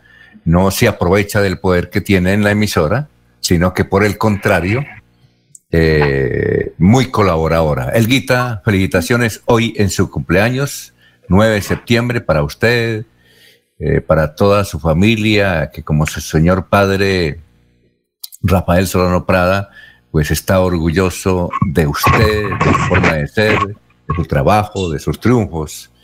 Elguita, ¿qué más le podemos decir a Elguita? Como dice, como decía el poeta, estoy buscando las palabras, mirando a Dios para que me entregue palabras para dar una felicitación. No sé, alguien lo dijo por ahí, lo, escuché. A ver, ¿quién sigue en los eh, en la felicitación a, a Elguita? A ver, Laurencio. Alfonso, es que el Galucía Serrano Prada es una de las personas, junto con la señora Sara Prada Gómez y con Sergio Rafael, que mantienen al aire a la emisora. Y con Adrián, Adrián. Sí, señor.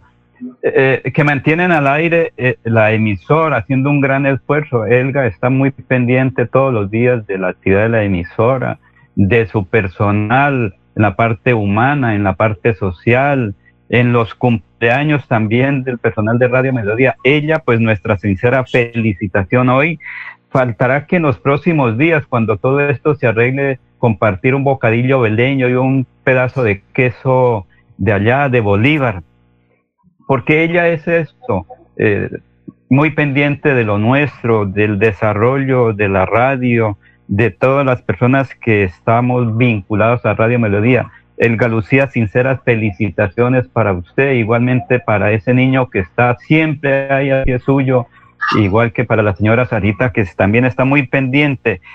El Galucía es el ejemplo de la señora Sara, son de trabajo, de buscar el desarrollo, de siempre a cualquier dificultad superarla. Eso es lo que se ha hecho durante este largo año. Y felicitaciones, el Galucía Serrano Prada. Usted tiene mucho futuro y continuemos trabajando. Ya vendrán mejores días para compartir personalmente. Mientras tanto, nuestro saludo a través eh, del Internet y de la emisora. Un saludo fraterno y cordial, Televisiva Serrano Prada, hoy en su cumpleaños. A ver, ¿quién sigue? ¿Quién se le mide? No, sin duda, don Alfonso, de, de, las cosas que nos ha quitado esta situación de la, la, pandemia es el poder disfrutar todos los días del saludo de, de Elga allí en, en, el estudio de Radio Melodía, es a diario de las cosas buenas que le ocurrió a uno cuando teníamos la oportunidad de ir hasta la, hacia la cabina. Hoy pues darle un fuerte abrazo en la distancia, eh, un abrazo mm, de verdad fraterno eh, en todo lo que ella representa para cada uno de nosotros, es la cara amable de la emisora, es la, el puente para llegarle un mancito a, a doña Sara, es, hay que mandarle madrina a Elguita cuando hay que arreglar alguna situación con, con ella. Así que de verdad, muchas felicitaciones, que sea mucho más y que Dios nos permita muy pronto poder disfrutar de tenerla al lado. Perfecto. A ver, César, ¿tiene algún comentario? ¿César se fue? Ah, está preparando el desayuno. Eh, eh, el Guita, eh, Julio Enrique Vallareda está en sus labores académicas. El, doctor Julio tiene como tres computadores al lado, entonces cada uno es una clase. Aquí en Colombia, en Chile, en Argentina, en Bolivia, en la ciudad de Cúcuta, entonces por eso tal vez se fue. Y Ernesto ya está en otras actividades, así es que no, no están los dos. Bueno, Sergio seguramente ya la va a felicitar. Elguita, felicitaciones. Y ahorita, después de que caliente el desayuno, don César, seguramente le va a dar eh, algún... Ah, ya está ahí, eh, César. Le va a dar algún saludo. Pero mientras tanto, entonces, don Laurencio, escuchemos al doctor Hernán Porras, rector de la UI, ¿no? Alfonso, sí, es que como se ha dicho, vienen unas eh, personas que van a estudiar en la UIS, muchos de ellos podrán ser los... Y lo que hablábamos ayer de que... científicos, Alfonso. Laurencio, y lo que hablábamos ayer, en el sentido de que no se someterán los admitidos a través de las pruebas del IFES. Eh, pero es que este año no hay, Alfonso. Entonces el señor rector, el doctor Hernán Porras, eh, junto con el Consejo Académico de la Universidad, pues diseñaron unas cosas muy importantes para esos genios que van a estar sobre todo fuera de Bucaramanga, esas personas que por alguna dificultad no han podido ingresar a la UIS. Pero que sea el doctor Hernán Porras Niño que nos explique cuál es el proceso para estos cupos que se inician hoy se reúne el Consejo Académico de la Universidad para aprobar los muchachos que van a entrar al segundo semestre del año 2020 por admisión regular, es decir, aquellos chicos que pagaron la inscripción, hicieron todo el procedimiento y entran o por la prueba Saber 11 o por como la tuviese ido en el examen, en, en, de los resultados de bachillerato.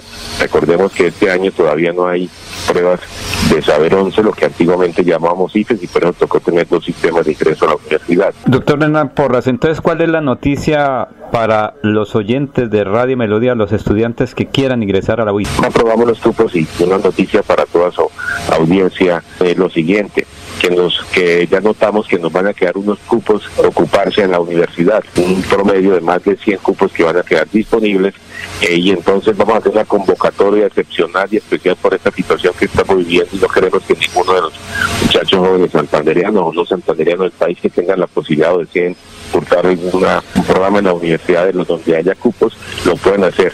Y entonces para ello vamos a hacer una especie de, entre comillas, de repechaje y es que va a haber una inscripción que va a estar abierta desde el miércoles hasta el día viernes de la presente semana para aquellos estudiantes que no tengan matrícula en ninguna universidad pública o que no sean lógicamente ya profesionales puedan concursar por unos cupos en la universidad. ¿Cómo lo hacemos? A través de hacer este curso en forma remota de tres semanas de competencias genéricas y luego presenta un examen y para que los primeros puestos de ese examen sean los que seleccionan los cupos disponibles en la universidad para el segundo semestre. Señor Rector, ¿y cómo es la selección entonces para estos aspirantes a ingresar a la visa en el segundo semestre? Todos los aspirantes están disponibles. ¿Qué tienen que hacer? Se tienen que inscribir en la universidad a partir del miércoles en la página de la universidad www.uis.edu.co. Ahí entran a la página de la universidad, va a haber un banner allá, una ventita de inscripciones para el curso excepcional. Usted da clic y ahí automáticamente ya llena sus datos, eh, sube un PDF, una foto del diploma que usted tiene y con eso empieza el proceso de inscripción.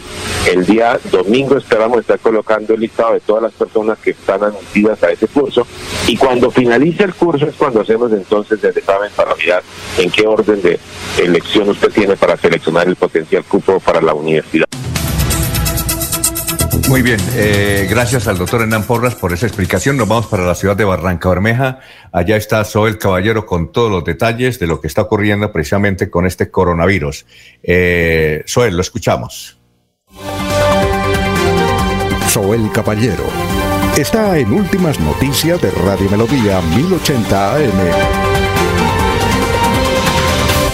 días, Alfonso, para usted, para los compañeros, igualmente para todos los oyentes. El Ministerio de Salud y la Protección Social entregó una buena noticia para Barranca Bermeja y es la recuperación de 231 personas que lograron ganarle la batalla al COVID-19 en Barranca Bermeja. De igual manera, se reportó o se notificó que 113 personas contrajeron el virus ayer en Barranca Bermeja a causa del COVID-19. Se trata de 39 mujeres y 74 hombres. Se dio a conocer el fallecimiento de una persona a causa del COVID-19. Se trata de una mujer mujer de 72 años. Las estadísticas del COVID en Barranca Bermeja están de la siguiente manera. Casos activos 1900, casos confirmados 3915 que corresponden a 2498 hombres y 1417 mujeres. Personas totalmente recuperadas 1896. Personas recuperándose en casa bajo vigilancia médica 1839. Personas hospitalizadas 33. Pacientes en unidad de cuidados intensivos UCI 28 y el fallecimiento de 119 personas. Notician con la que Barranca Bermeja. Continúen compañeros en estudios en últimas noticias de Melodía 1080 AM. Los Olivos, un homenaje al amor. Tercera clave para superar el duelo. Cuida tu salud. Llena tu cuerpo de energía y pensamientos positivos. Practica ejercicio físico. Aliméntate bien y duerme las horas adecuadas. En tu duelo estamos ahí. Los olivos, olivos. Tu casa ahora es el lugar ideal y Cofuturo te ofrece la oportunidad de renovar los electrodomésticos y víveres fundamentales para toda la familia. Televisores, neveras, lavadoras y muchísimas alternativas para dotar tu hogar están en la calle 48, número 3333. También encontrarás motocicletas, bicicletas, computadores y celulares. Atención inmediata 322-307-0371. Cofuturo, construimos sueños de progreso. Enrique Ordóñez Montañés está en Últimas Noticias de Radio Melodía, 1080 AM.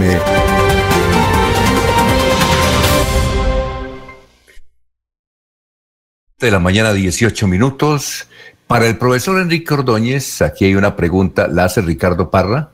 Si es el pastor, un saludo para eh, el gran Richard Parra. Dice Ricardo Parra o pregunta, ahora que vuelve el fútbol, esto es una pregunta deportiva para usted, profesor, pero usted le mide a todo. Ricardo Parra, ahora que vuelve el fútbol profesional, quisiera saber si la palabra gol solo se emplea cuando el balón queda atrapado en la red. Profesor Enrique Ordóñez, eh, y tenga usted muy, pero muy buenos días. Muy buenos días, Alfonso, y con mucho gusto le respondemos a Ricardo Parra, sí creo que es el pastor. Pero antes, Alfonso, permítame ya que escucho al doctor Hernán Porras, olvidé hacer una mención, el jueves pasado le hizo usted una entrevista a la doctora Ana María, Ana María Porras, la hija del doctor. Sí, claro, la científica. Todos, sí, esperábamos una niña que hablara con inglés enredado, nos sorprendió. Sí, Alfonso, nos sorprendió la doctora con la fluidez verbal una fluidez verbal extraordinaria y la forma como respondió parecía que la, la, teníamos aquí en Bucaramanga, una fluidez verbal extraordinaria y también la forma como respondía la entrevista. Eh, saludó primero, le hizo la pregunta a Laurencio, eh, saludó a Laurencio, que eso es lo importante, que eh, la persona que lo entrevista a uno tiene que saludarla. Sí, Laurencio, buenos días. Eh, luego la saludó, le hizo la pregunta Ernesto, buenos días, Ernesto. Muy buena, muy buena la niña en expresión oral, Alfonso. Eso es lo que debe prepararse, porque es que hay profesionales que no se preocupan por mejorar su expresión oral. Pues yo lo digo por la cantidad de profesionales que me buscan a mí, pues no, es que yo tengo, se atreven y van y hacen el curso y sale muy bien. Entonces yo pongo el ejemplo de la doctora Ana María Porras, la hija del doctor Hernán Porras, que lo hizo extraordinariamente. Eso es un ejemplo para las personas que se gradúan de profesionales y se quedan ahí, no se preocupan por mejorar su expresión oral. Muy bien, el doctor Hernán Porras. Un saludo para su hija. Bueno, ahora sí vamos con la respuesta a don Ricardo Parra. Él pregunta por la palabra golf. Golf, golf, golf, no golf. Eh, sí. por ahí es que empiezo por responderle a Ricardo que hay un juego que se llama el golf golf, no golf, sino golf.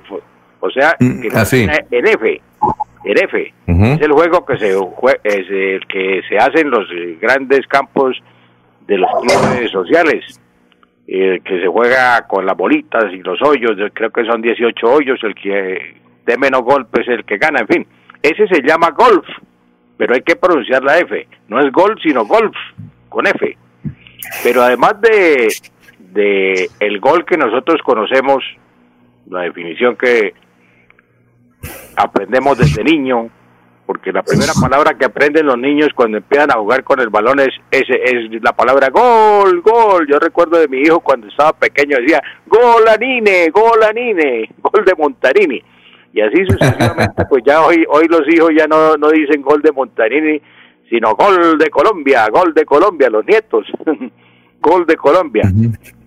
eh, sí, existe pues otros significados de la palabra gol que ya aparecen en la nueva elección de palabras del diccionario. Por ejemplo, aparece el gol a favor, gol a favor, aparece el gol en contra, aparece también el autogol, y aparece también el gol olímpico, el gol de oro, el gol de oro que es el que se marca en la prórroga de un partido que ha quedado empatado y con el cual se concluye el partido. Y también en la jerga popular nosotros empleamos la palabra gol cuando dicen, le metieron un gol, le metieron un gol. Esa es la palabra en la jerga popular cuando engañan a alguien o lo tumban o le metieron eh, un mal negocio, entonces le decimos, le metieron un gol, le metieron un gol. Entonces, eh, señor Parra, no es únicamente cuando la, la pelota entra en la red que se dice gol, sino hay otras expresiones donde también otras, eh, otros ejemplos de gol como lo que, los, los que les acabo de dar. Señor Ricardo Parra.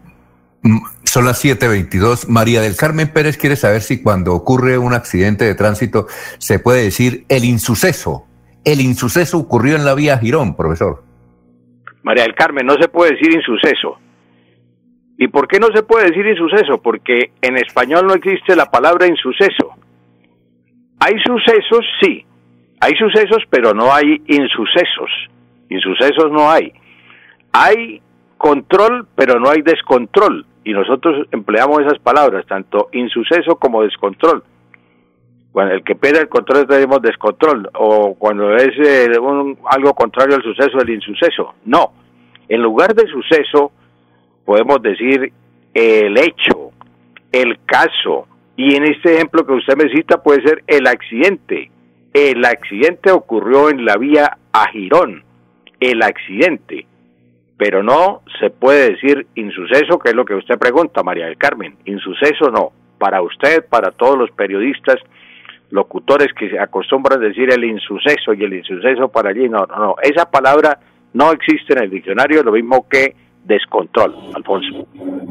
Bueno, eh, profesor, antes de irnos, es que nos llamó ayer Tatiana Orozco, ella dice que es periodista de Armenia, para comentarnos un, detalle interesantísimo, doctor profesor, eh, profesor.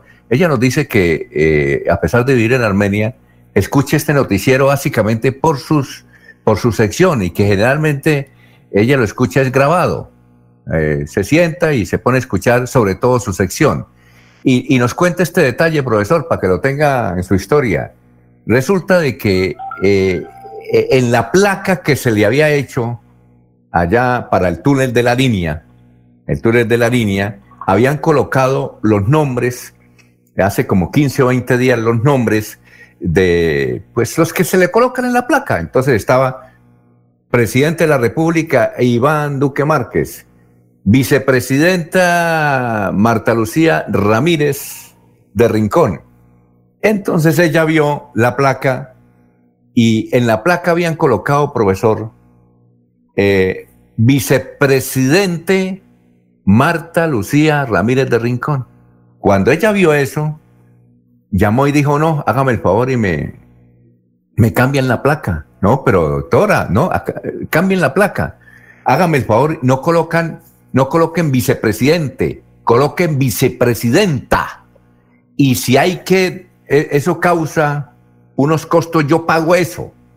¿Sí? Entonces Tatiana dice que le, gustó el detalle, me estuvo buscando, hasta, hasta ayer me logró comunicarse conmigo, eh, no, por, no porque sea difícil comunicarse conmigo, sino porque pues ella apenas me conoce por la radio y, quería enviarle a usted, profesor, un, un, un, eh, un saludo. Y dice, tal vez o la doctora Marta Lucía es amiga del profesor o también escucha porque semejante trabajo que habían hecho y entonces eh, ella nos va, a nos va a mandar eh, la foto de la placa que habían hecho anteriormente. ¿No le parece un buen detalle, profesor?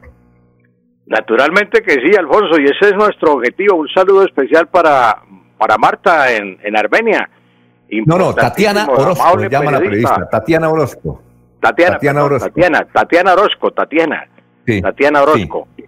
No, muy interesante. No, yo con Marta Lucía Ramírez no, ni la he visto en el periódico, nada más, nunca, nunca con Marta Lucía Ramírez, ni cuando ha venido aquí a Bucaramanga, pues la he visto en el periódico, no la conozco nunca. Pero Entonces le pareció bonito el detalle. Dijo, tal vez la doctora Marta escuche al profesor también, porque usted que insiste que se dice, en ese caso ella quitó el nombre de vicepresidente y colocó vicepresidenta. Eso me dijo ella, Tatiana. Claro, naturalmente que sí, Alfonso, y eso también influye mucho el asesor de prensa. La persona que esté con Marta Lucía Ramírez como jefe de prensa, de pronto, pues las veces que ha venido a Bucaramanga, que viene muy seguido o venía muy seguido, nosotros hacíamos esa corrección, que ella era la vicepresidenta, lo mismo cuando estuvo allá en Boyacá, la, decíamos que la vicepresidenta, siempre hemos hecho la corrección, que se dice la vicepresidenta y la presidenta, no la vicepresidente es incorrecto. Así es, así es profesor Enrique, cuando, cuando vaya por el túnel de la línea, pare ahí y mire la placa. Naturalmente, Alfonso, a mí me gusta detenerme. Eh, recuerdo que una vez me detuve cuando iba rumbo a Puerto Cabello.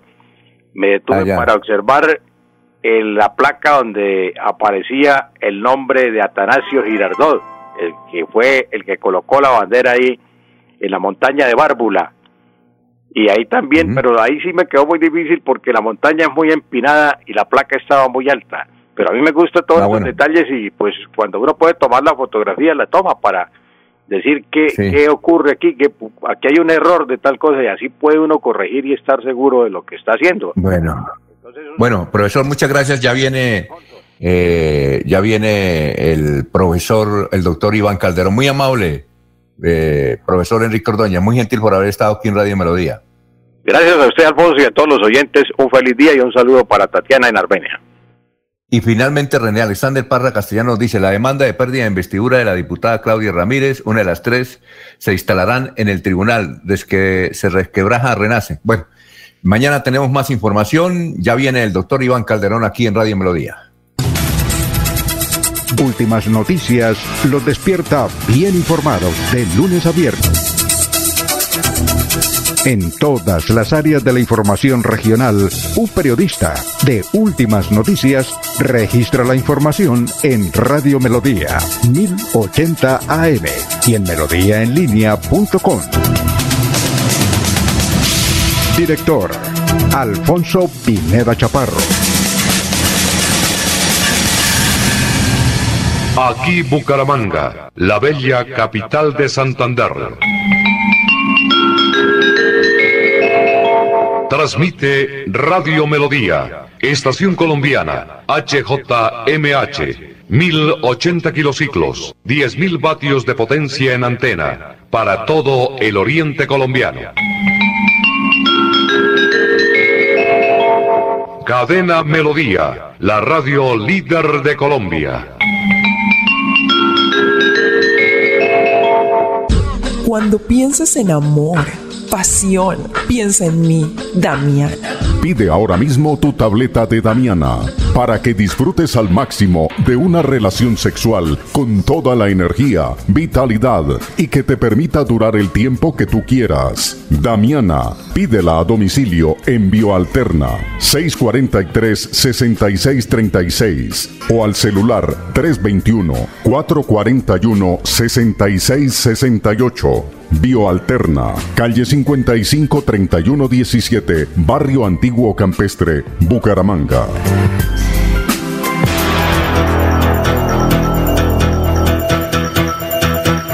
Radio Melodía, la que manda en sintonía.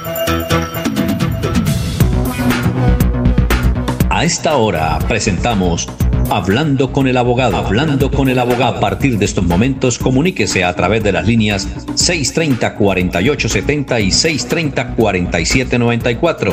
Reciba toda la información y asesoría para sus problemas jurídicos con la dirección del doctor Iván Darío Calderón, abogado egresado de la Universidad Industrial de Santander con especialización en Derecho Comercial. Sean todos bienvenidos.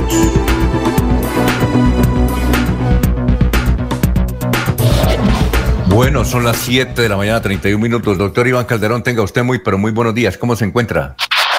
Hola, muy buenos días, Alfonso. Un saludo muy especial a usted y a todos los oyentes que hasta ahora están conectados eh, en la frecuencia Radio Melodía con el fin pues, de ayudarlos en sus inquietudes jurídicas. Los eh, oyentes nos pueden eh, llamar a estos teléfonos 630-4794, 630-4870 nos pueden escribir por el perfil de Radio Melodía si tienen una pregunta y si no quieren que salga su nombre, eh, nos pueden eh, escribir a través del perfil Alfonso Pirada Chaparro. Ahí está eh, en el Facebook Live, en el Facebook Messenger, ahí pueden escribir sus preguntas. Bueno, doctor Iván Calderón, ¿cuál es el tema de hoy? Bueno, hoy vamos a seguir hablando, Alfonso, del proceso monitorio. Sí, hoy vamos a dedicarle un espacio más, vamos a hacer unos complementos. Eh, como pues ya se les había indicado a todos los oyentes, el proceso monitorio es un proceso que instauró el Código General del Proceso con el fin de que aquellas personas que no tuvieran un documento en donde se respaldara la existencia de una obligación pudieran cobrarla. Aquellas personas que hacían préstamos de palabra, aquellos tenderos que por mucho tiempo, por muchos meses, por muchos años eh, tenían cuentas eh, interminables en un cuaderno, pero nunca podían cobrarlas. Y también, en últimas, cualquier comerciante que maneje esa misma modalidad podía recurrir a través de este proceso, en donde solamente existen dos requisitos importantes. El primero es que debe agotarse la conciliación como requisito de procedibilidad de forma inicial. Y lo segundo es que la cuantía debe ser mínima. Entonces, para contestar esa pregunta, eh, mínima cuantía el día de hoy en Colombia está en 35 millones 112 mil 100 pesos aproximadamente, ¿sí? Entonces significa que todas las deudas que sean inferiores a ese valor se pueden tramitar por proceso monitorio. Si una persona, por ejemplo, prestó 50 millones de pesos y no firmó ningún documento o la letra de cambio que firmó está mal hecha, pues tendría que iniciar otro tipo de proceso, que es un proceso eh, declarativo de reconocimiento de deuda, pero no podría optar por el proceso monitorio. Entonces es importante eso, la conciliación inicialmente como segunda medida, eh, que la cuantía sea mínima, menos de 35 millones de pesos. Eh, y lo más importante es el aspecto procedimental, porque usted presenta la solicitud, presenta la demanda, y una vez admitida, el juez emite un oficio en donde requiere al deudor para que pague dentro de 10 días. Aquí viene lo más importante, Alfonso, que es que las personas deben notificar personalmente ese oficio al deudor. Lo que significa que si la persona desconoce o ignora dónde puede vivir, pues estamos en una complicación, pues porque la ley establece claramente que debe hacerse la notificación personal, entonces saber la dirección física eh, o si no la sabe, su correo electrónico para poder hacerle llegar esa notificación personal de ese aviso para que él comparezca dentro de los 10 días siguientes a esa notificación para que ejerza su derecho de defensa, manifestando que ese dinero no se lo debe o que debe mucho menos o en definitiva negando la deuda.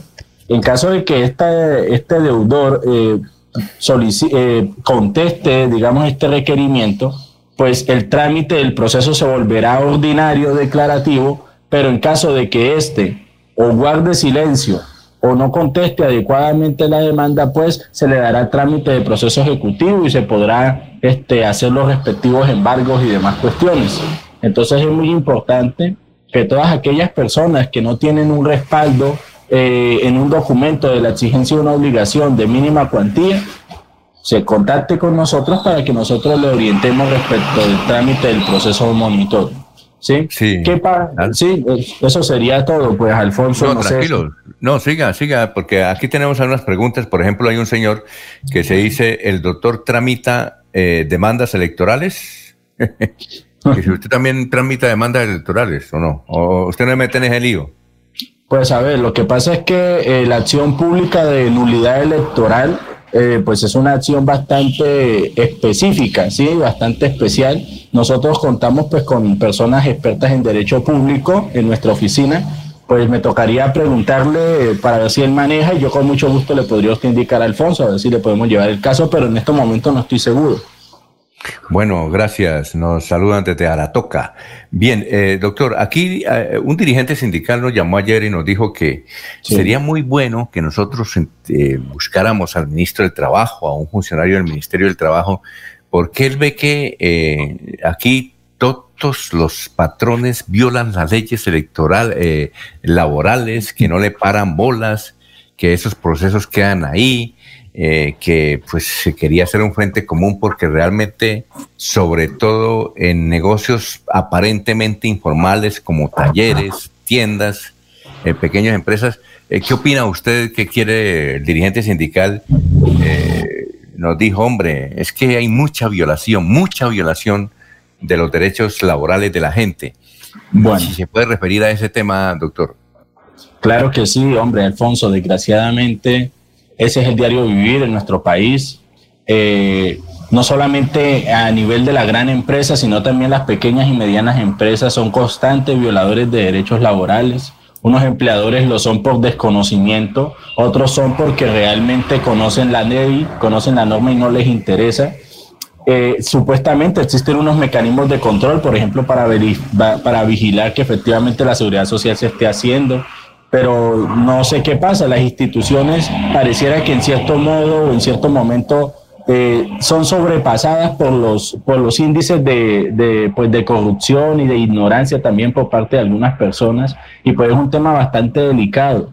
Y claro que yo me he dado cuenta eh, de esa situación porque pues cuando estaba en mis épocas de estudiante en la Universidad Industrial de Santander, en el consultorio jurídico eh, lo que más llegan, Alfonso, son casos de temas de violación de derechos laborales. Y es impresionante cómo eh, las personas, a pesar de tener un código sustantivo del trabajo, en principio protector de los derechos del empleado, se presenten tantas violaciones flagrantes y de forma continua.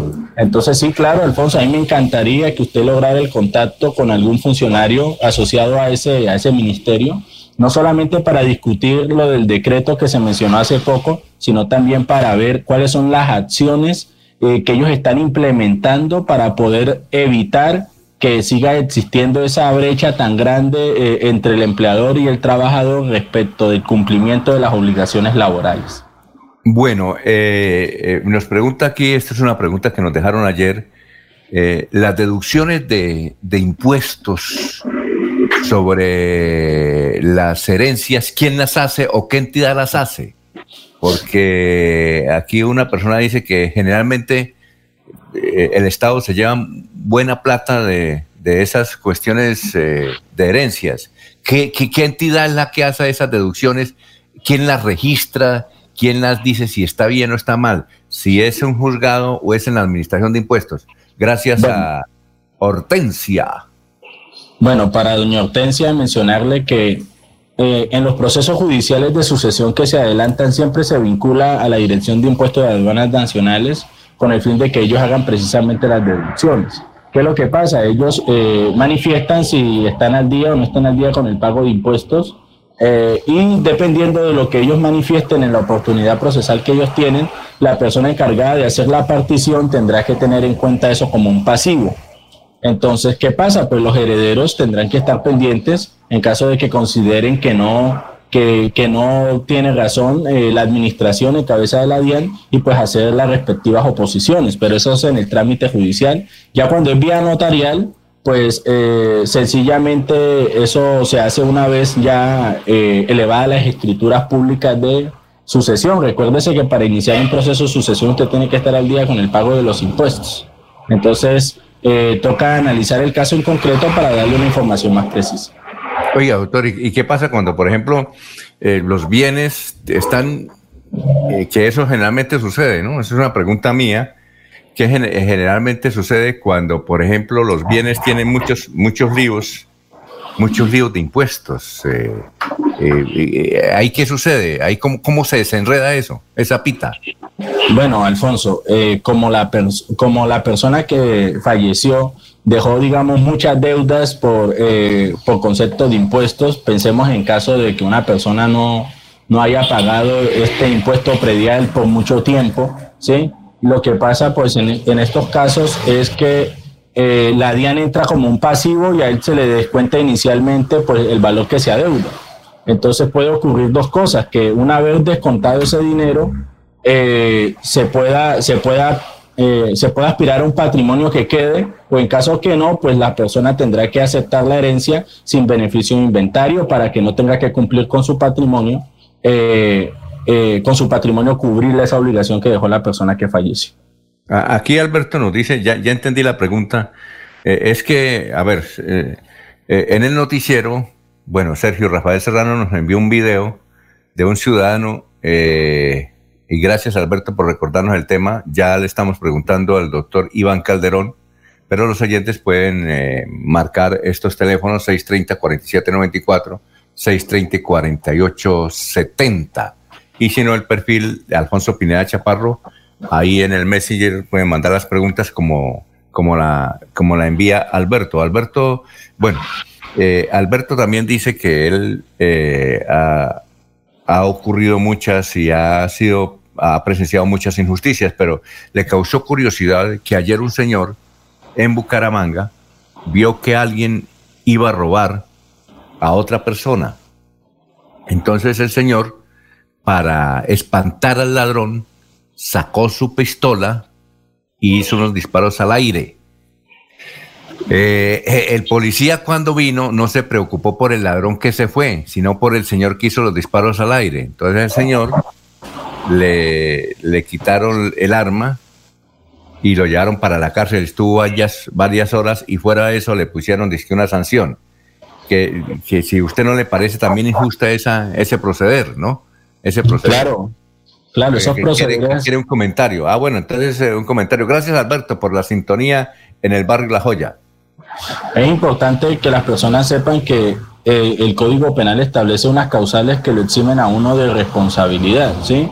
Que son circunstancias que, que uno puede demostrar, por ejemplo, eh, en ese caso, para uno mostrar que una, que esto se actuó fue con el fin de espantar o con el fin de evitar que ocurriera algo en definitiva, si esta persona eh, de pronto hubiera tenido un abogado, él pudo haber evitado que por lo menos le hubieran puesto la multa.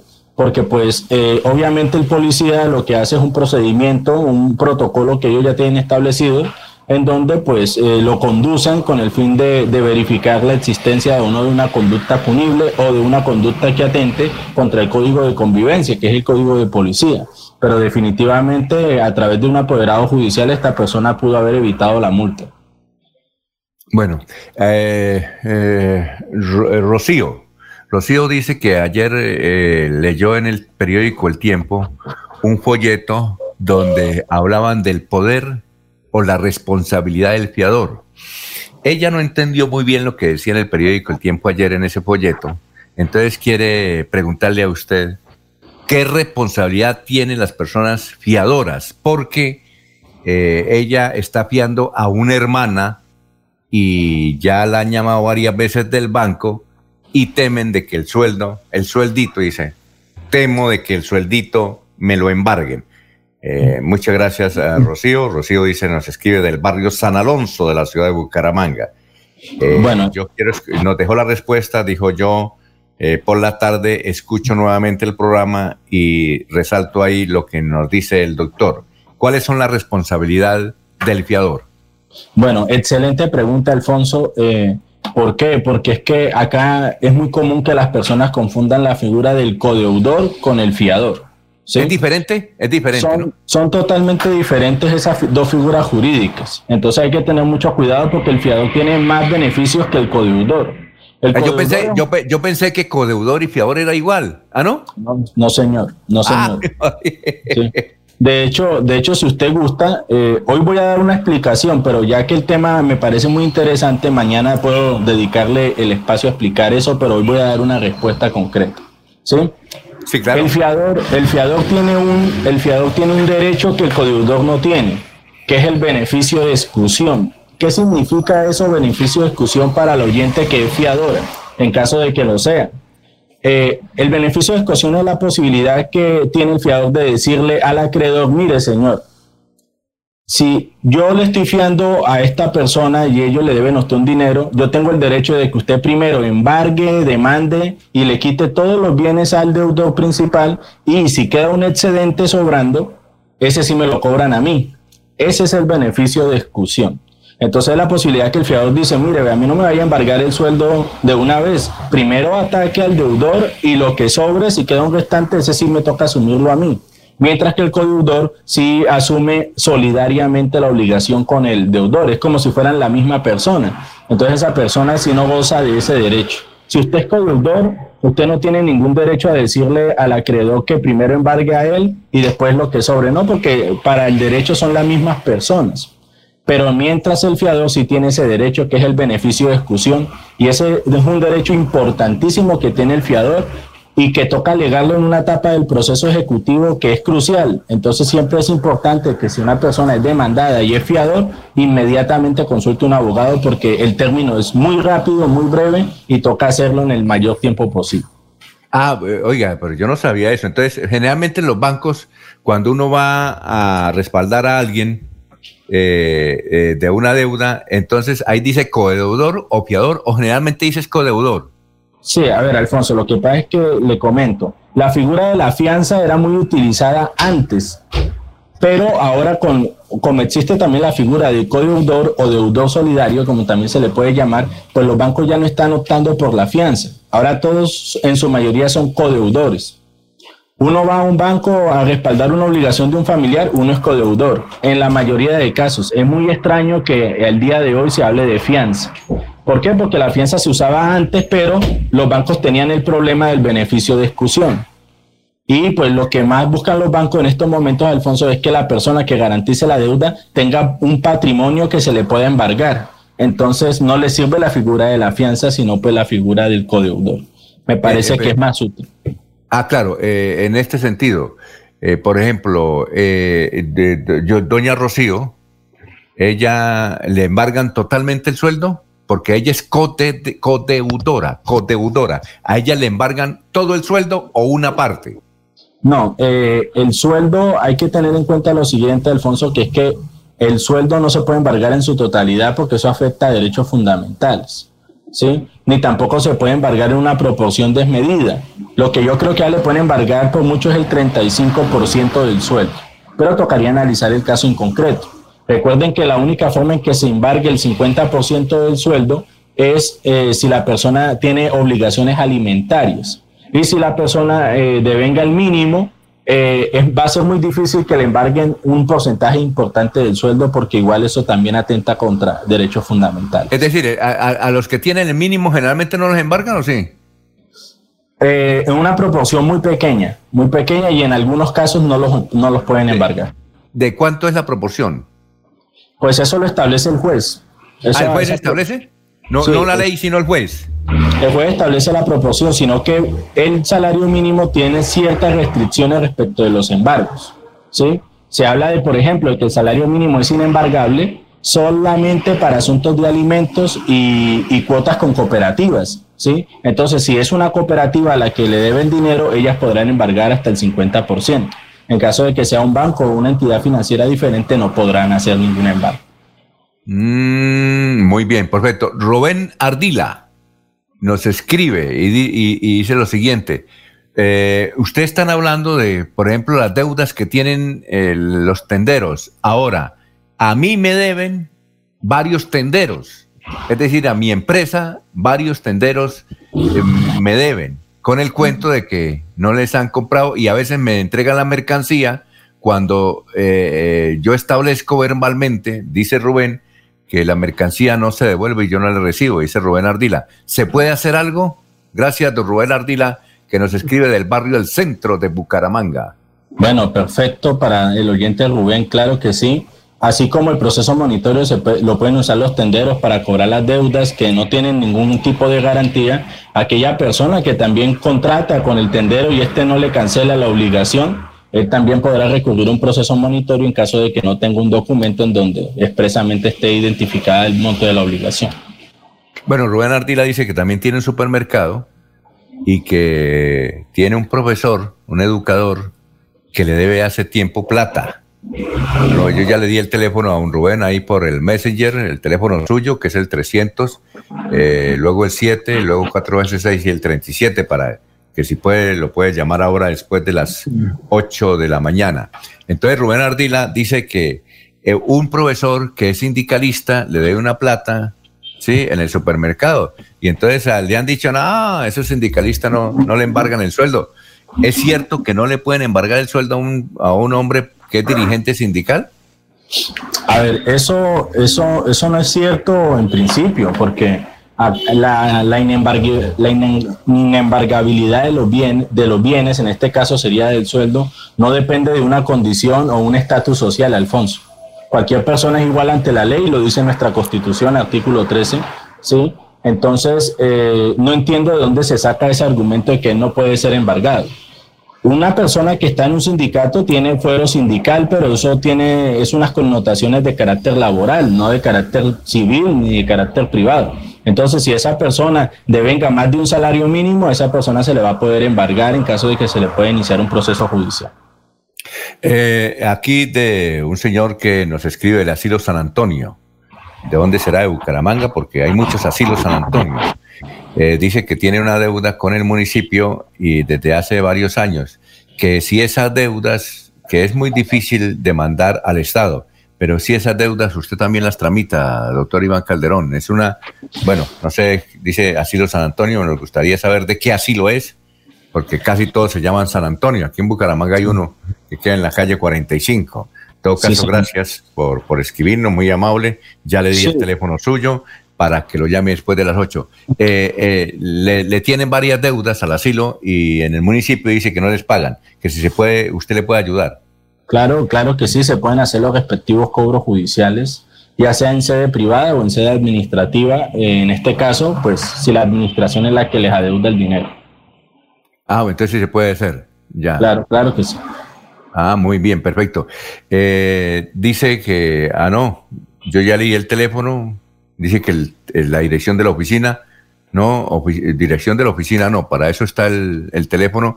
Le repito, caballero que nos escribe, es que no, no nos dice el nombre, ahí eh, es 307 66 66 37. Es que me lo mandó, fue aquí al WhatsApp, al WhatsApp. Así es que si es del asilo San Antonio, me gustaría que, que nos dijera de, de, qué asilo es. bueno, doctor. Alfonso, quería decirle una cosita respecto de la dirección. Eh, yo, claro, yo puedo atender a las personas en la oficina, sin embargo, en estos momentos tengo restricción por parte de la administración por los contagios de COVID. Entonces, si las personas están interesadas en conocerme personalmente en mi oficina, pues tocaría que me llamaran primero para agendar una cita, pedirle permiso a la administración y pues poder hacer el trámite. Mientras tanto, pues las asesorías se pueden hacer por llamada, se puede hacer una videollamada, incluso si la persona está interesada, y eso pues se manejará individualmente y por eso pues lo inicial es que nos llamen para poder concretar esa, esa reunión. Muy bien, si es una señora o un señor que nos escribe del barrio, de, digo, del asilo San Antonio. Bueno, muchas gracias. Entonces mañana usted va a hablar más del codeudor Doña Rocío. Pendiente entonces mañana que el doctor va a hablar de más asuntos del codeudor y, el fiador, que no entendió lo que escribió un folletico que trae el periódico El Tiempo ayer. Muy bien. Muchas gracias, doctor. Muy amable, doctor Iván. Muy gentil, ¿no? Bueno, muchas gracias Alfonso, a usted también y a todos los oyentes eh, por escucharnos, por sintonizarnos. Que Dios los bendiga y seguiremos hablando de temas jurídicos el día de mañana. Hasta luego. Y entonces voy a hacer la vuelta con algún funcionario del Ministerio del Trabajo. Sí, señor. Sí, señor. Sería muy útil. Conectado. Claro. Sí, señor. Ah, bueno, gracias. Seguimos en Radio Melodía, la que manda en sintonía. Los invitamos a una próxima emisión de este su programa Hablando con el abogado. Hablando con el abogado. Comuníquese durante todo el día con el doctor Iván Darío Calderón al celular 300 766 6637 300 766 6637. Agende su cita y reciba la solución a su problema jurídico. Gracias por la sintonía.